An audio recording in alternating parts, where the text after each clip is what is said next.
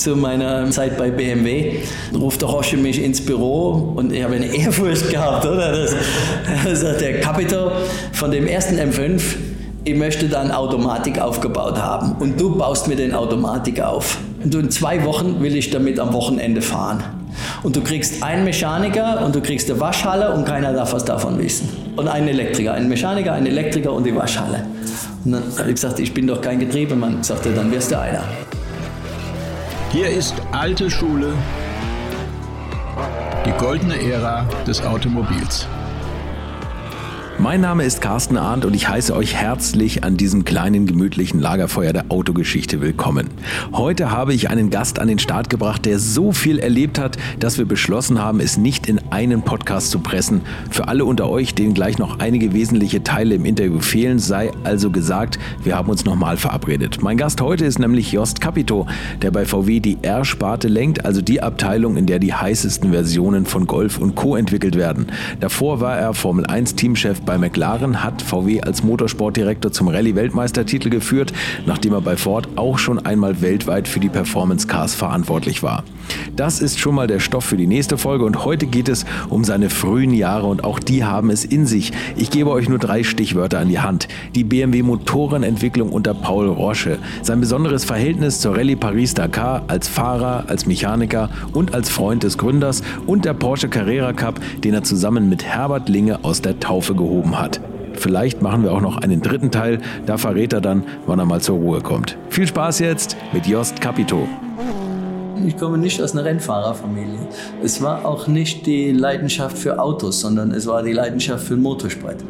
Im Prinzip kommt das, das von meinem Vater. Mein Vater hat mit 16 Motorrad gefahren, ist 1930 geboren, also es war eine sehr schwierige Zeit dann. Äh, er musste glücklicherweise nicht in, den, nicht in den Krieg, sondern weil er bei der Feuerwehr war zu der Zeit schon mit 16. Er hat das Feuerwehrauto gefahren, er hat dann mit 16 schon Motorrad gefahren und er durfte aber von zu Hause keine Rennen fahren. Okay. Und äh, dann war natürlich klar, dass äh, wenn er einen Sohn hat, dass sein größter Wunsch war, dass dass der das macht, was ihm verwehrt geblieben war und dass er das machen kann. Er hat ähm, auch immer während seiner aktiv, also während, er hat einen Motorsportclub, einen MSC Freier Grund in. Neunkirchen im Siegerland gegründet mit ein paar Freunden und sie haben dann angefangen Enduro, damals hieß es noch Geländeveranstaltungen zu organisieren und ist so in den Motorrad-Enduro-Sport natürlich gekommen. Er hat auch ab 68 hat er sich selbstständig gemacht und hat auch vorher schon immer ähm, Enduro-Fahrer, Motocross-Fahrer unterstützt. Mhm. Und er hat in seiner Firma hat er einige gehabt, die wurden freigestellt, dass sie, dass sie Rennen fahren konnten und er hat den Reifen besorgt und also hat wirklich viel unterstützt. Und dann war eigentlich klar, dass wenn ich 16 bin und kann, krieg Klasse 4 Führerschein, dass ich Enduro-Rennen fahre. Und ich wollte, mir hat eigentlich nie wirklich Motocross interessiert und ich wollte nie Motocross fahren, weil ich war absolut, weil die ganze Familie war alles auf Enduro und damals Geländesport mhm. ausgelegt. Und ich habe natürlich mit Motocross-Motorrad trainiert, dann von 14, 15 und dann habe ich es einfach mal probiert, weil alle haben gesagt, dazu, jetzt kannst du es auch probieren, wenn du schon Motocross-Motorrad trainierst, weil man konnte ja mit Klasse 425 Kubik fahren. Mhm. Wenn du schon da äh, trainierst, dann, dann kannst du auch mal ein Rennen probieren. Und äh, das hat mir dann so viel Spaß gemacht und ich konnte mich sofort qualifizieren. Damals waren Starterfelder von 120 Fahrern im nationalen Motocross und 30 konnten sich fürs Rennen qualifizieren. Das heißt, 90 sind nach Hause gefahren nach dem Training ja. und das bei jedem Rennen. Und ich habe mich im ersten Rennen unter den ersten fünf, ich glaube Dritter, qualifiziert. Okay. Und dann sagen wir natürlich, wow, es geht ja. Und das ist nicht nur Enduro. Und dann äh, das erste Rennen war am 16. Geburtstag, war ein Sonntag und ich hatte genannt, dann haben wir um 2 Uhr bei der Polizei den Führerschein abgeholt. Und dann sind wir mit meinem Vater mit dem Anhänger mit dem Motorrad nach Bielefeld gefahren. Ich weiß, das war in, ich glaube, in äh, Sennestadt war die Veranstaltung und ich bin um 8 Uhr mein erstes Enduro-Rennen gestartet. Ich bin ausgefallen da, glaube ich, oder ich war Fünfter von Fünfter, also auf jeden Fall war ein Rennen zum Vergessen. Aber es war das erste Rennen am 16. Geburtstag. Okay. Und, und Sie haben immer schon so ein bisschen Richtung Autosport geschielt oder war das Motorrad und Nein, es war, war immer Motorrad. Okay. Es war immer Motorrad. Und ich war dann, das war 74, die ersten Rennen Ende September dann, nach dem Gebur ab dem Geburtstag. Dann bin ich die 50 Kubik nationale Meisterschaft gefahren in Enduro. Mhm. Äh, bin dann deutscher Juniorenmeister geworden. Im nächsten Jahr 175. Dann, äh, ich wollte nicht zwei Jahre 50 Kubik fahren, aber man hätte ja Klasse 1 benötigt dafür. Mhm. Und äh, dann, ich bin zum Landrat, zu überall habe vorgesprochen, dass ich weiterkommen muss und muss unbedingt Klasse 1 haben und, und, und. Dann hat mich der Landrat unterstützt und mir die Genehmigung gegeben, dass ich für Motorsport Klasse 1 Führerschein machen darf okay. und darf dann auch äh, im, auch im Endurosport, wo man ja auf öffentlichen Straßen fährt, hm. durfte ich mehr als 50 Kubik fahren. Okay, also damals dann, konnten Landräte das noch entscheiden. ich glaube, die konnten es befürworten. Ja, okay, nicht. Okay. Ich musste dann den Klasse 1 Führerschein machen und die, die, die Prüfung war natürlich dann so, äh, wie als wenn man Betrunkenheit am Steuern einen Führerschein abgenommen hat. Wie so eine Nachprüfung, ja. Und war wie eine Nachprüfung, oder? Ich wurde dann gefragt, gehen Sie lieber in den Zirkus oder gehen Sie lieber zu einem Boxkampf? Und äh, ich habe gedacht, was soll das jetzt? Was hat das mit meinem Führerschein zu tun? Auf jeden Fall habe ich den Führerschein dann bekommen und konnte dann äh, mit 17 auch größer fahren. Dann habe ich 175 die deutsche Juniorenmeisterschaft gewonnen mit der KTM. Das war dann das erste Jahr KTM. Vorher war das auf einer SWM. Mhm. Und äh, bin auch im Motocross dann 250 und bin auch mal, ich glaube, ein Rennen im ersten Jahr mit 500 Kubik gefahren. Hoppla, also da ging schon richtig ab. Ne? Ja, das, das war, das war, das war super gut. Das war, ich bin dann KTM gefahren, das ist dann mehr so wie Semi-Werksfahrer. Mhm. Und ich hatte die Möglichkeit, im Sommer ein Praktikum bei KTM zu machen, im Werk in Mattighofen. Mhm. Und ich bin nach der, nach der Arbeit immer da geblieben, habe mir alle die Werksmotorräder angeguckt, draufgesetzt und gesagt, warum haben die was eingestellt, wie ist das? Und dann ist der Toni Stöckelmeier, der ja Importeur war, mhm. und äh, hat gesagt, ja, jetzt müssen wir so ein Motorrad fahren. Und dann habe ich gesagt, ja, nichts lieber. Und dann konnte ich dem Fritz Schneider, der damals Werksfahrer war, mhm. in der Oberpfalz, also in den, das war das Lokalrennen vom Toni Stöckelmeier, der KTM-Importeur war, ich glaube, von Sulzbach-Rosenberg, mhm. durfte ich die, die 500er fahren vom Fritz Schneider. Und ich habe mit, das war das, zu der Zeit, das, das war ein Traummotorrad zum Fahren. Ich habe mit so großem Abstand beide Rennen gewonnen, das kann sich kein Mensch vorstellen, aber das, das Motorrad war halt einfach im Vergleich zu allen anderen, die da waren, waren Welten besser. Das war das aktuelle äh, KTM-Werksmotorrad. Mhm. Und da erinnere ich mich heute noch dran, das war ein absoluter Traum. Und dann bin ich natürlich auch dann viel, bin dann zum Teil während der Schule noch Europameisterschaft gefahren, die im Sommerferien waren mhm. und war mit dem Werksteam unterwegs in ganz Europa, damals auch noch viel im, im Osten damals, ja, das war. Polen, Tschechei, das waren schon aufregende Zeiten, Spanien, Italien. Wir reden über die Jahre, über die 70er, ne? Wir reden 70er, über die 70er Jahre, ja, ja, genau, wir reden genau, über die 70er genau, Jahre, das ist schon eine Zeit lang her. ja, ja, ja, das war halt, das war wirklich eine, eine absolut tolle Zeit. Mhm. Und Ihr Vater hat es dann immer weiter unterstützt, weil Sie genau seinen Traum gelebt haben. Ne? Ja, mein Vater hat mich natürlich dann zwei Jahre oder anderthalb Jahre überall hingefahren. Er musste mhm. überall hin und dann war es ihm zu langweilig. Und dann hat er angefangen, auch aktiv zu fahren. Ja, dann doch nochmal. Ja, ja, und er ist dann, wie alt war er denn? 48, glaube ich, war er deutscher Juniorenmeister im Gelände mit der BMW. Über 750 Kubik. Also wir haben da in der Familie dann schon... Haben Sie schon gehen, ne? Ja, ja, wir hatten schon viel Spaß. Und mein Bruder ist zweieinhalb Jahre jünger, der hat dann auch angefangen. Fährt auch was. Ne? sind dann zu dritt Enduro gefahren an den Wochenenden und sind mit dem Wohnmobil durch ganz Deutschland rumgefahren und haben fast, ich habe damals, äh, was war das meiste, waren glaube ich 36 Rennen im Jahr gefahren. Oh, okay, also das, da muss die Familie wirklich mit. Ja. Was hat denn Ihre Mutter gemacht? Die, ja, zu Hause geschmollt. Nein, die ist mitgefahren, die ist mitgefahren. natürlich. Ja. Das alles moralisch die musste dann, wenn wir alle drei gefahren sind, die musste ja dann an, das, an der Zeitkontrolle im Fahrerlager, musste die, die Kette schmieren, die musste tanken, Ach, Wahnsinn, das alles die musste das machen und die musste dann auch am Montag alle Klamotten waschen.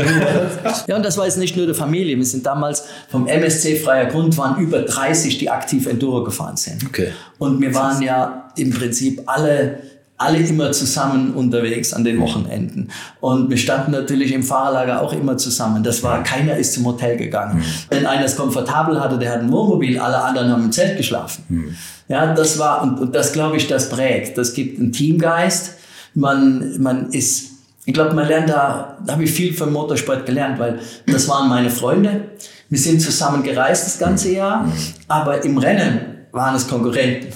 Wir sind zwar teilweise auf verschiedene Klassen gefahren, aber bei 30 waren auch welche in meiner Klasse. Und das sind nicht die besten Freunde, mit denen man das ganze Jahr unterwegs war. Ja, ja. Gegen die ist man auch gefahren. Ob das Enduro war oder Motocross. Und ich glaube, dann lernt man stark für nachher im Motorsport, man lernt den Respekt gegenüber der Konkurrenz. Ja, man freut sich, wenn man gewinnt, aber man kann sich auch über jemand anders freuen, der gewinnt, wenn man selbst nicht gewinnt. Auch wenn man sagt, ich will gewinnen, ich will, ich will wirklich gewinnen und ich bin sehr ehrgeizig. Aber wenn dann ein Freund gewinnt und man muss, dann kann man auch akzeptieren, der war heute besser. Man kann sich dann mit dem freuen und kann akzeptieren, okay, ich muss mehr muss mehr trainieren, ich muss besser werden. Dass, dass man das komplett trennen kann, dass man keine negativen Emotionen gegenüber einem Konkurrenten hat, sondern der versucht genauso sein Bestes wie ich. Und wenn der besser war, kann ich das neidlos anerkennen und dann muss ich an mir arbeiten. Sehen das die, die jungen Fahrer heute auch so oder können die das nicht so gut trennen? Sind, die, sind das eher härtere Konkurrenten und weniger Freundschaft außerhalb? Ich glaube, es ist nicht mehr so familiär. Das ist das Problem. Ne? Das, ist, zu nicht mehr so, alles. dass man zusammen im Fahrerlager im Zelt schläft. Ja, und wenn man jetzt, es war auch dann in dem Sinne kein, so ein Profisport ist, Endurosport ist auch noch nicht der Profisport. Ja, okay. Wenn man aber jetzt in Profisport geht, ob das Formel 1 ist, ob das, ob das äh, DTM ist, wo jedes Team zu sitzt in dem Hotel. Ich glaube, die, die Jungs treffen sich auch schon und die gehen auch zusammen abends mal essen, treffen sich an der Bar im Hotel. Ich glaube, wenn man von jung anfängt, Motorsport zu machen und die Jungs heute, die schnell sind, die kommen alle vom Kart. Ja. Und wenn man sieht, die sind auch zusammen Kart gefahren und da ist es, glaube ich, zum großen Teil auch immer noch so, die kommen mit dem Wohnmobil, schlafen zusammen im gleichen Fahrerlager und kriegen das. Also ich glaube, dass da der Motorsport eine sehr gute Schule ist für auch für dann Profisport, weil es wird ja keiner in Profisport geboren, sondern die kommen ja alle von der Pike. Sie haben ja irgendwann dann ein technisches Studium gemacht, was Sie dann, was Sie in Richtung eigentlich eher Automobilsport gebracht hat, oder? Oder wie ging das bei Ihnen weiter? Ja, ich musste mich entscheiden, mache ich profimäßig Motorsport, werde ich Profirennfahrer oder ich habe immer mich sehr für Motoren interessiert. Oder werde ich Ingenieur. Gab es die Angebote für einen Profisport? Ja, ich war ja, ich hatte einen Vertrag damals, ich hatte verschiedene. Verträge, das war bei KTM, dann war ich mal bei Zündab ein Jahr und, und also ich hätte das machen können, dann hätte ich mich aber voll drauf fokussieren müssen. Ja, ich war bei, nach der Schule, ich war bei der Bundeswehr und ich war in der Sportfördergruppe, konnte da also wirklich intensiv fahren. Aber ich habe auch gemerkt, dass ich glaube, dass es für ganz oben, um Weltmeister zu werden irgendwo, hätte es nicht gereicht. Okay. Und ähm, auch das Risiko ist natürlich bei so einer Sportart auch relativ groß. Das ist das, ne? Ein, Und da ich immer technisch begeistert war und mich haben immer Motoren interessiert, ich habe natürlich den Motorsport auch im, im Automobilsport verfolgt. Also während der Schule mit 8 bis 12 habe ich das komplette Taschengeld ausgegeben an Porto und Rückporto an Formel 1 Teams um nach Unterschriften gefragt. Tatsächlich. Ja. Haben Sie die noch? Nee, die habe ich irgendwo Ach. bei einem Umzug ist die, sind die weggekommen. Also ich hatte Sever und wie sie alle, also von fast allen, die haben alle zurückgeschrieben. Ich habe mein komplettes Taschengeld nur in Autogramme von Autorennfahrern investiert. Gab es einen, den Sie besonders gut fanden? Ein Rennfahrer? Ah, es war, da war nicht einer. Also, Oder eine Klasse der, vielleicht, Der Jackie X immer. Und der Jackie X auch aus dem Grund, weil er auch aus dem Endurosport gekommen ist. Ja, stimmt. Und äh, das war dann, vielleicht greifen wir ein bisschen vor, ich habe ihn dann bei der Paris-Dakar 85. kennengelernt. Das war 83 habe ich ihn kennengelernt. Da bin Okay. ich das erste Mal Paris-Dakar gefahren und er war damals mit dem G war ist er gefahren. Genau. Und er war für mich ja das Idol. Und ich habe ja fast nicht getraut, ihn anzusprechen. Aber wir haben dann ganz kurz, er hat sich sicher nicht mehr erinnert danach. Und das war für mich ein ganz, ganz toller Moment. Äh, dann war Rolf Stommelen war und äh, ganz am Anfang war natürlich Jim Clark. Ich erinnere mich noch an den Tag, wo er verunglückt ist in Hockenheim. Ich habe es im Fernsehen gesehen und mein Vater ist nach Hause gekommen und ich habe Rotz und Wasser geheult. Und mein Vater sagt, was ist passiert? Und habe ihm das erzählt. Und dann haben wir beide geheult. Und, und das war, ich bin auch vor ein paar Jahren, ist vielleicht jetzt schon gute zehn Jahre her, war ich im Urlaub, sind wir in, in Schottland in Urlaub gewesen. Und ich wollte unbedingt ins Jim Clark Museum in seinem, in seinem Ort. Das war nicht sein Ort, sondern der Ort, wo er sein Motorsportclub war, also der Nachbarort. Da ist Museum und dann bin ich mit der Familie rein, haben uns alles angeguckt und die habe ich dann rausgeschickt und habe gesagt, ihr müsst jetzt rausgehen, ich will hier alleine sein. Und das war immer, wir kommen jetzt noch fast die Tränen. Ja, oder? unglaublich. Das ist, Also ich das- das ist, man sagt, ich bin in dem, das war für mich der Rennfahrer schlechthin. Das war das Idol, oder? Und ich konnte mich an den Tag, kann ich mich heute noch erinnern, als der Unfall passiert ist. Und dann allein in dem Raum zu sein, ich habe das Gefühl gehabt, ich spüre ihn und er ist bei mir. Und dann den, die Overall zu sehen, die Pokale zu sehen. Und äh, dann lag ein, ein, äh, ein Kondolenzbuch aus. Ich habe eine ganze Seite reingeschrieben und ich glaube, die waren mit lauter Tränen nass. Also das war, so Momente vergisst man nicht. Oder? Und dann mit Jim Clark gibt's noch eine Geschichte. Ähm, dann, als ich bei Ford in den USA war, dann ruft mich der vom Museum an und sagt, guck mal, wir haben hier ein Auto, ein altes Auto, das würden wir gerne aufbauen und würden gerne mal damit in Goodwood fahren. Könntest du mal gucken, du kennst sie doch in Goodwood, was kann man da machen? Da bin ich hingefahren, dann war das das Auto, mit dem der Jim Clark Indianapolis gewonnen hat. Das gibt's ja der nicht. Lotus. Und das Auto stand seitdem irgendwo abgedeckt. Über wie viel, fast 40 Jahre und Das mehr. habe ich, die Geschichte habe ich schon mal gehört, 40 dass der, dass der und so mehr. lange stand und Ja. nie beachtet wurde. Ja. Ne? Dann habe ich es abgedeckt und ich habe das Lenkrad angefasst. Das ist ein Moment, der ist mir so durch und durch gegangen, das kann sich kein Mensch vorstellen. Das glaube ich. Ich bin einer der Ersten, der nach 40 Jahren das Lenkrad anfasst, mit dem der Jim Clark mein, das Idol, äh, Indianapolis gewonnen hat. Ich glaube, das sind Momente, wenn man, man muss Motorsportler durch und durch sein, Ja. sonst, sonst muss man sagen, der ist verrückt, der stimmt. Ja. Ich hatte noch zwei, im Motorsport noch zwei ähnliche Momente, die, wo sagen, das waren die Momente, wo man sagt, dafür lohnt sich's Leben. Das war einmal, äh, als ich bei Petronas, Sauber Petronas gearbeitet habe, haben wir mit Lotus gearbeitet und ich konnte in Norwich in, ins Büro vom äh, Colin Chapman.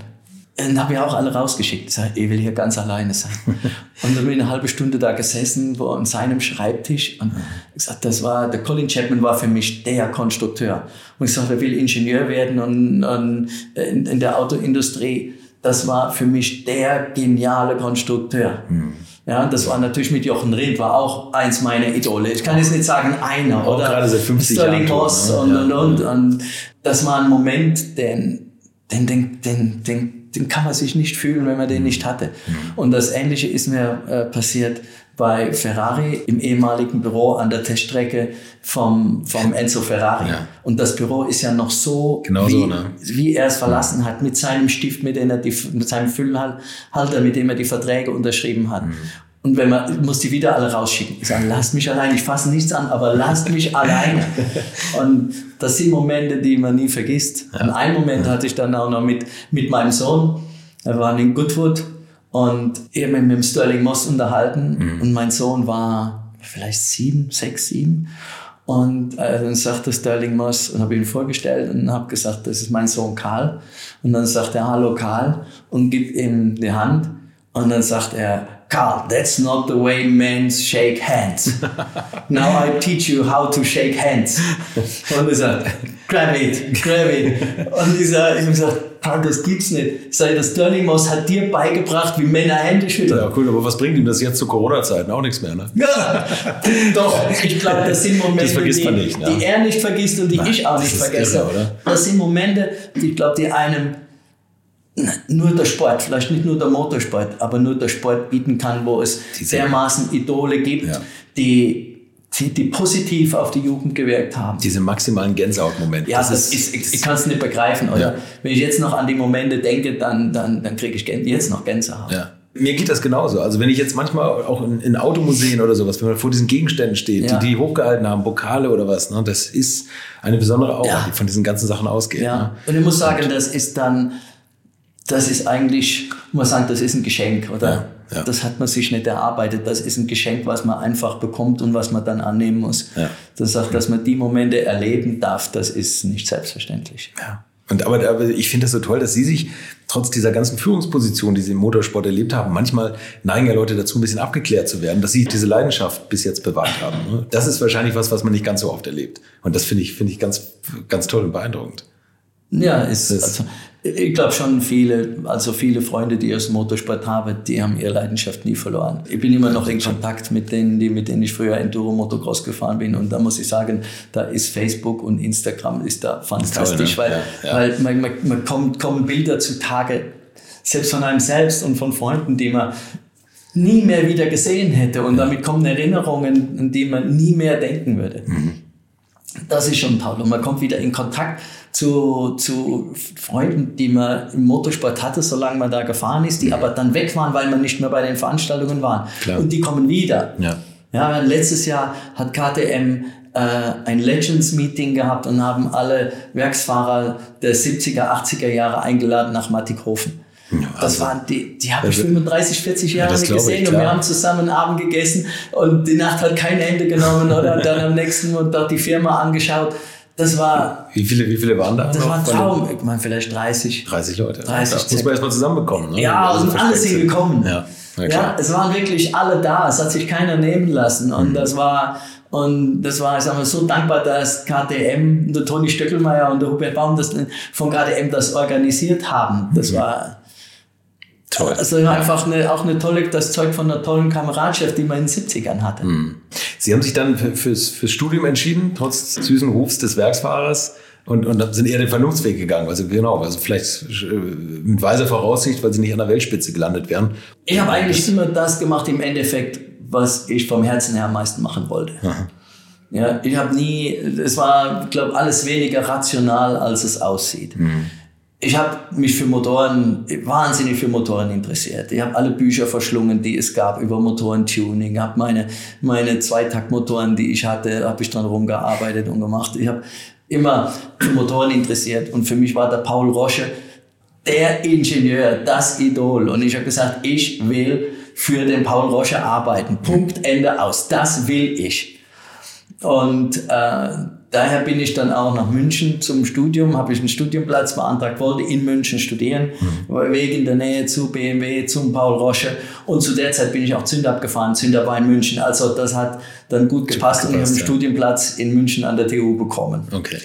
Und dann habe ich Jahre gearbeitet, immer wieder, ich war in, durch das Enduro-Fahren, weil viele Münchner da waren und wir waren mit dem Helmut Dehne befreundet, mit dem Karl Ibscher und äh, wie sie alle heißen von damals, mit dem, mit dem Schorsch Meier, mit dem Hans Meier, sein Bruder.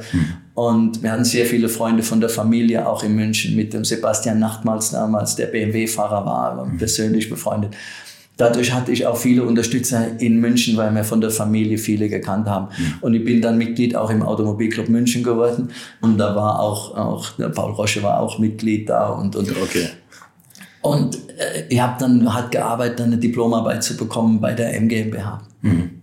Und habe dann Diplomarbeit bekommen und bin während der Diplomarbeit eingestellt worden. Und das war für mich der, war der Traum. Für oder? Hochleistungsmotoren sind eingestellt worden. In 85 war das, Ja, oder? ich glaube 485, äh, da habe ich Diplomarbeit gemacht am Ladungswechsel des Vierzylinder Vierventilers. Das war damals für den ersten M3-Motor. Ja, dann habe ich den. Mhm. Ladungswechsel als Diplomarbeit gemacht und während der Diplomarbeit wurde ich eingestellt. Okay. Und war dann für Leistungsentwicklung an der M-Motoren zuständig. Für die Hochleistungsmotoren. Waren Sie für ein PKW? 5 und 3. Nein, nein, Fünf nur. PKW, nur PKW. Wir waren zu zweit in der, in der Gruppe Leistungsentwicklung. Zu zweit. Zu zweit. Sie sind heute ein VW-Konzern tätig, können wir ich. gleich mal über die Personenzahl da reden, die an so einem Motor arbeitet. Nein, wir waren, also das war jetzt, das war jetzt nur für Leistungsentwicklung. Ja, ja, die klar, Gruppe, die klar. Abgas gemacht hat Die- und so das- weiter. die gehören waren dazu, ne? Und das war natürlich da das Glück, dass man in so einem, in so einem kleinen Bereich mit wenig Leuten ein ganzes Feld abdecken musste. Also ich habe die Kanalform mitgestaltet. Während der Diplomarbeit haben wir die Kanalform definiert, Einlasskanal, Auslasskanal, habe dann die Leistungsentwicklung am Prüfstand gemacht. Wir mussten die Erprobung machen, wir mussten die TÜV-Freigaben machen. Und dass wenn man so eine kleine Truppe ist, dann ist der Verantwortungsbereich so groß. Ja. Und man lernt die Gesamtheit kennen. Man arbeitet nicht nur an einem Zylinderkopf, sondern man arbeitet an allem. Ja. Ja, man ist am Prüfstand, man ist im Auto, man ist alles. Und äh, dadurch, die, die Möglichkeit haben viele junge Ingenieure gar nicht, weil Das wenn man vorbei, im Ausland ja. dann kommt, dann macht, man eine, dann macht man eine Kopfdichtung und dann macht man vielleicht mal Ventile, aber man kriegt nie den kompletten Überblick über ein ganzes Auto, weil wir mussten dann auch die Erprobungen machen. Und dann kriegt man natürlich auch Auto, dann kommt Getriebe dazu, dann kommt dann kommt äh, alles Mögliche dazu. Und zum Schluss kommt ein perfektes Gesamtkonzept wie der E30 im 3 dabei ja. raus, ne? was ja ein Traum ist und was ja auch im, ja. im Motorsport immer noch, glaube ich, der Das ist eine Geschichte ist, da, die ist ähm, relativ am Anfang zu meiner, meiner Zeit bei BMW. Äh, ruft der Roche mich ins Büro und ich habe eine Ehrfurcht gehabt, oder? Das, das ist der Capito von dem ersten M5 ich möchte dann Automatik aufgebaut haben. Und du baust mir den Automatik auf. Okay. Und du in zwei Wochen will ich damit am Wochenende fahren. Und du kriegst einen Mechaniker und du kriegst eine Waschhalle und keiner darf was davon wissen. Und einen Elektriker, einen Mechaniker, einen Elektriker und die Waschhalle. Und dann habe ich gesagt, ich bin doch kein Getriebemann. Sagte, dann wirst du einer. und dann habe ich ein Auto bekommen, einen Schalter, musste ein Automatik haben. Das war damals ein Wandler, oder? ja, klar, klar. Und dann habe ich das vom M35 das Getriebe genommen und dann kurz, wir haben das alles eingebaut, hat alles funktioniert und dann haben wir den Donnerstag, bevor er es am Freitag haben wollte, haben wir gesagt, jetzt fahren wir das, Auto ist fertig, wir fahren's. Und dann sind wir gefahren, Autobahn München raus, alles durchgeschaltet, alles gemacht, hat perfekt funktioniert. Wir dunkel, machen das Licht an, drehen rum schaltet er nicht mehr hoch. was ist das? Wahrscheinlich ist es zu heiß geworden, brauchen Abschirmblech unten, weil das doch äh, der, M, der Auspuff für den M war halt doch heißer, breiter, war näher am Getriebe. Dann sind wir auf der Bühne gefahren, haben alles geprüft, gecheckt, ging alles einwandfrei. Ich sage, okay, das geht dann unter Last, wenn es heiß ist. Haben ein Hitzeschutzblech gemacht und sage, Freitag früh probieren wir es nochmal, fahren, alles gut, wird schon, wird passen. Sind wir gefahren, Freitag früh, absolut perfekt gepasst. Und dann haben wir Roche das Auto gegeben, ich war tierisch stolz und sage, ich habe in zwei Wochen geschafft, können das Auto mitnehmen fürs Wochenende. Montag früh um halb acht klingelt das Telefon, Capito, komm in mein Büro. ich dachte, was ist denn jetzt? Auto steht vor der Tür, so schlimm kann es nicht sein. und dann sagt er, Capito, ihr seid alles Vollidioten. Ich sag, warum, warum? Sagt er, ich bin ja runtergefahren am Freitag, hat alles hervorragend funktioniert. Dann bin ich gestern Abend im Dunkeln wiedergekommen und dann hat er nicht mehr geschaltet. Dann musste ich, wenn ich, wenn ich das Standlicht, der ging absolut einwandfrei, habe ich Standlicht eingeschaltet, hat er nur noch zwei Gänge gehabt und wenn ich auf Fahrlicht gegangen bin, hat er nur noch einen ersten Gang gehabt. Wie ich bin im ersten Gang mit 80 hinter, mit voller Drehzahl hinter den LKWs hergefahren und wenn ich überholen wollte, musste ich Licht schnell ausschalten. Wie ging das? Wie, Wie ging das? Das war, das war die Teilenummer. Es gab zwei Platinen dann in, für, fürs Cockpit, ja. für den M55, für den 535i mit der gleichen Teilenummer und mit einer hat das irgendwie zusammengehangen mit dem Licht. Das gibt's ja und dann hat das, ist das nicht funktioniert. Da musste man nur mit der gleichen Teilenummer ein anderes Teil, aber es hat funktioniert. so, was, was war das? Wollte, sollte der in Serie kommen, der M5 äh, mit Automatik? Ja, für USA. Das war ein, ah, okay. Können okay, wir den also in die USA bringen, nach USA muss er mit Automatik ja. und das wäre doch was für uns. Lass uns das mal probieren. Okay. Wie war das sonst mit Paul Roche? Also war der, war der streng? Es war, war einfach ein super Typ. Mhm. War super, hat so viel Know-how gehabt. Er war nahbar, war also einfach war ein fantastischer Chef muss ich sagen. Und er hat auch was weitergegeben, außer seine Nockenprofile. die Nockenpaule. Die, ja, die, genau, die, die hat er im Safe im Blue gehabt, da kam keiner dran. Aber alles andere war, war, es war also, dass ich das unbedingt für ihn arbeiten wollte und das war, war richtig. Zu Recht, war eine gute ja, Absolut zu Recht, das war, war traumhaft. Okay. War eigentlich der, der M3 und der M5-Motor so die, die Anforderungsprofile, die man ins Lastenheft geschrieben bekommen hat, wie waren die so, also kann man das so kurz zusammenfassen? Ja, mein Ursprungsmotor war der Sechszylinder aus dem M1. Das war genau. der Vierzylinder, der Vierventiler. Der Sechszylinder, ja. Der Sechszylinder, Vierventiler. Und dann haben wir gesagt, okay, mach den Vierzylinder, da schneidet man zwei Zylinder ab mhm. und guckt, was passiert. Und der hat natürlich alles abgeschüttelt, was nur abzuschütteln war. und, und das war, da waren dann zum Schluss mal wenig Teile noch gleich, die übernommen werden konnten. und der M5-Motor war dann wieder, das war einfacher, die weil Basis, das war die Basis vom M1, der lief und den man hatte. Ja, okay. Aber war der eine ein Tick komfortabler beim M5 als beim M3 oder waren die beide sehr auf Sport ausgelegt? Die waren beide auf Sport ausgelegt, aber ein Sechszylinder-Reihenmotor ist immer voll ausgeglichen. Damit tut man sich mit der Reparation, gibt's keine. Ja. ja und beim Vierzylinder, äh, der ist schon kerniger. Ja. Würdet ihr eigentlich auch so gerne wie ich manchmal neue Länder mit einem Oldtimer erkunden, aber ihr scheut euch die lange Anreise auf Achse oder die teuren Transportkosten? Dann gibt es eine der coolsten Alternativen, von denen ich bisher gehört oder in zahlreichen Artikeln gelesen habe, und das sind die Eckis Oldtimer Rally Reisen durch Costa Rica. Luxuriöse zehntägige Urlaube und zwar in Minigruppen mit Oldtimern, die ihr vor Ort aussuchen könnt. Und nein, mir hat die Sonne nicht den Kopf zerbraten und ich rede jetzt auch nicht vom schättrigen Ford Fiesta der Billo Autovermietung. Ihr habt die Wahl zwischen zum Beispiel Mercedes SL, Porsche 911 oder Range Rover Classic. Und das ist sowas von cool, denn es sind immer maximal vier Autos inklusive Servicefahrzeug unterwegs und es geht natürlich nicht um Geschwindigkeit, sondern einfach nur darum, auf entspannte und ganz wunderbare Art und Weise Land und Leute zu erkunden erkunden und es ist ein Urlaub, also gibt es auch Strandtage. Und wer schon mal in Costa Rica war, der weiß, dass es ein sicheres Reiseland ist mit grandioser Flora und Fauna, mit Vulkanen, Regen und Nebelwäldern und irren, irren Stränden. Und mit den Fotos könnt ihr auf Instagram noch die Freunde zu Hause richtig neidisch machen. Ist ja auch nicht ganz unwichtig heutzutage. Schaut es euch auf jeden Fall mal im Netz an. Und als ich das erste Mal auf der Seite war, konnte ich es gar nicht glauben, dass jemand sowas organisiert. Und dann braucht man noch nicht mal den eigenen Klassiker schmutzig zu machen. Und mit Range Range Rover oder R107er SL die Landschaft erkunden. Es könnte schlimmer kommen. Es gibt übrigens verschiedene Routen. Mein Tipp wäre die La Carrera Costa Rica und auf der Route werdet ihr mich früher oder später mitfahren sehen. Das garantiere ich euch. So, jetzt hört ihr hier noch die Webseite und da gibt es eine ganz einfache, nämlich rally-rally.com. Und ganz wichtig, Rally wird hier R-A-L-L-Y geschrieben rally-rally.com. Am besten gleich draufklicken, Seite abspeichern und möglichst schnell buchen, denn es sind kleine Gruppen und Inga und Ingo, die das organisieren, sind wirklich mega nett und Ingo ist auf mich gekommen, weil seine Mitfahrenden immer alte Schule hören. Also Geschmack haben die, die da mitfahren auch und ihr sollt jetzt auch weiter alte Schule hören. Bis bald in Costa Rica. Das stimmt. Und haben Sie auch an dem, an dem DTM gearbeitet, also den dann appliziert auf die, auf die Rennen, als Rennversion? Oder? Das war dann, ähm, als ich angefangen habe, dann gab es noch nicht die Unterscheidung Motor, Motorsport und Serie, weil das war okay. so ein kleiner Betrieb. Ding, ja. Dann bin ich, glaube war 85, 86, war ich bei Schnitzer und habe die, die Softwareabstimmung, also die, das die Kennfelder, bei Schnitzer mit den Schnitzerleuten am Prüfstand gemacht für das 635 Coupé. Aha. Das war natürlich okay. ein Traum. Ja. Und dann, als der M3 in die DTM kam, dann wurde das getrennt. Dann gab es die M3 Rennen und die M3 Serie. Mhm. Und ich wollte auch immer die Serie machen. Die Serie war für mich anspruchsvoller eigentlich immer, weil man hat wesentlich mehr Verantwortung. Mhm. Man muss, man muss, genau. muss abgeben, man muss äh, alle Normen erfüllen, alle Gesetze erfüllen. Der muss so und so viel Kilometer laufen und mhm. ist wesentlich ist eine komplett andere Herausforderung als ein Rennmotor für ein paar Werksfahrer oder ein paar Autos zu machen.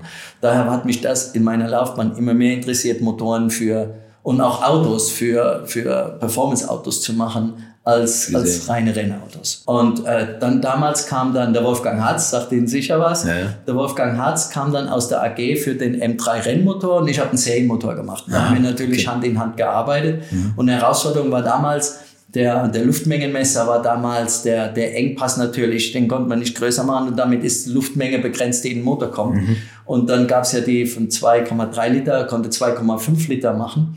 Und dann hat er nicht genug Luft bekommen. Dann mussten wir für die Serienhomologation eine Alpha-N-Steuerung machen die alle Abgaswerte und alle Normen erfüllt. Da fängt man aber fast bei Null an. Ne? ja, das also war tricky. Das war tricky, das oder? Ich, ja. Dass man dass man wirklich nur mit der Drosselklappenöffnung und der Drehzahl das Kennfeld machen muss. Und das war dann ein Sondersegler. Man musste 2000 Homologationsautos für die Straßen machen, dass die das dann im Rennen einsetzen konnten. Und das war dann der Hammer für die DTM. Da konnten die mit Alpha-N-Steuerung fahren in dem M3. Das okay, war natürlich okay. tierisch gut. War das das Sondermodell Chicotto zufällig? Oder was war das beim, beim M3? Ah, das war diese finale Version mit 235 PS wahrscheinlich, ne? die Straßenversion. Wie viel hatte der denn? Na, das war, das war nur ich glaube, 2000 Autos mussten wir bauen, wenn ich mich richtig erinnere, die für die Homologation notwendig waren.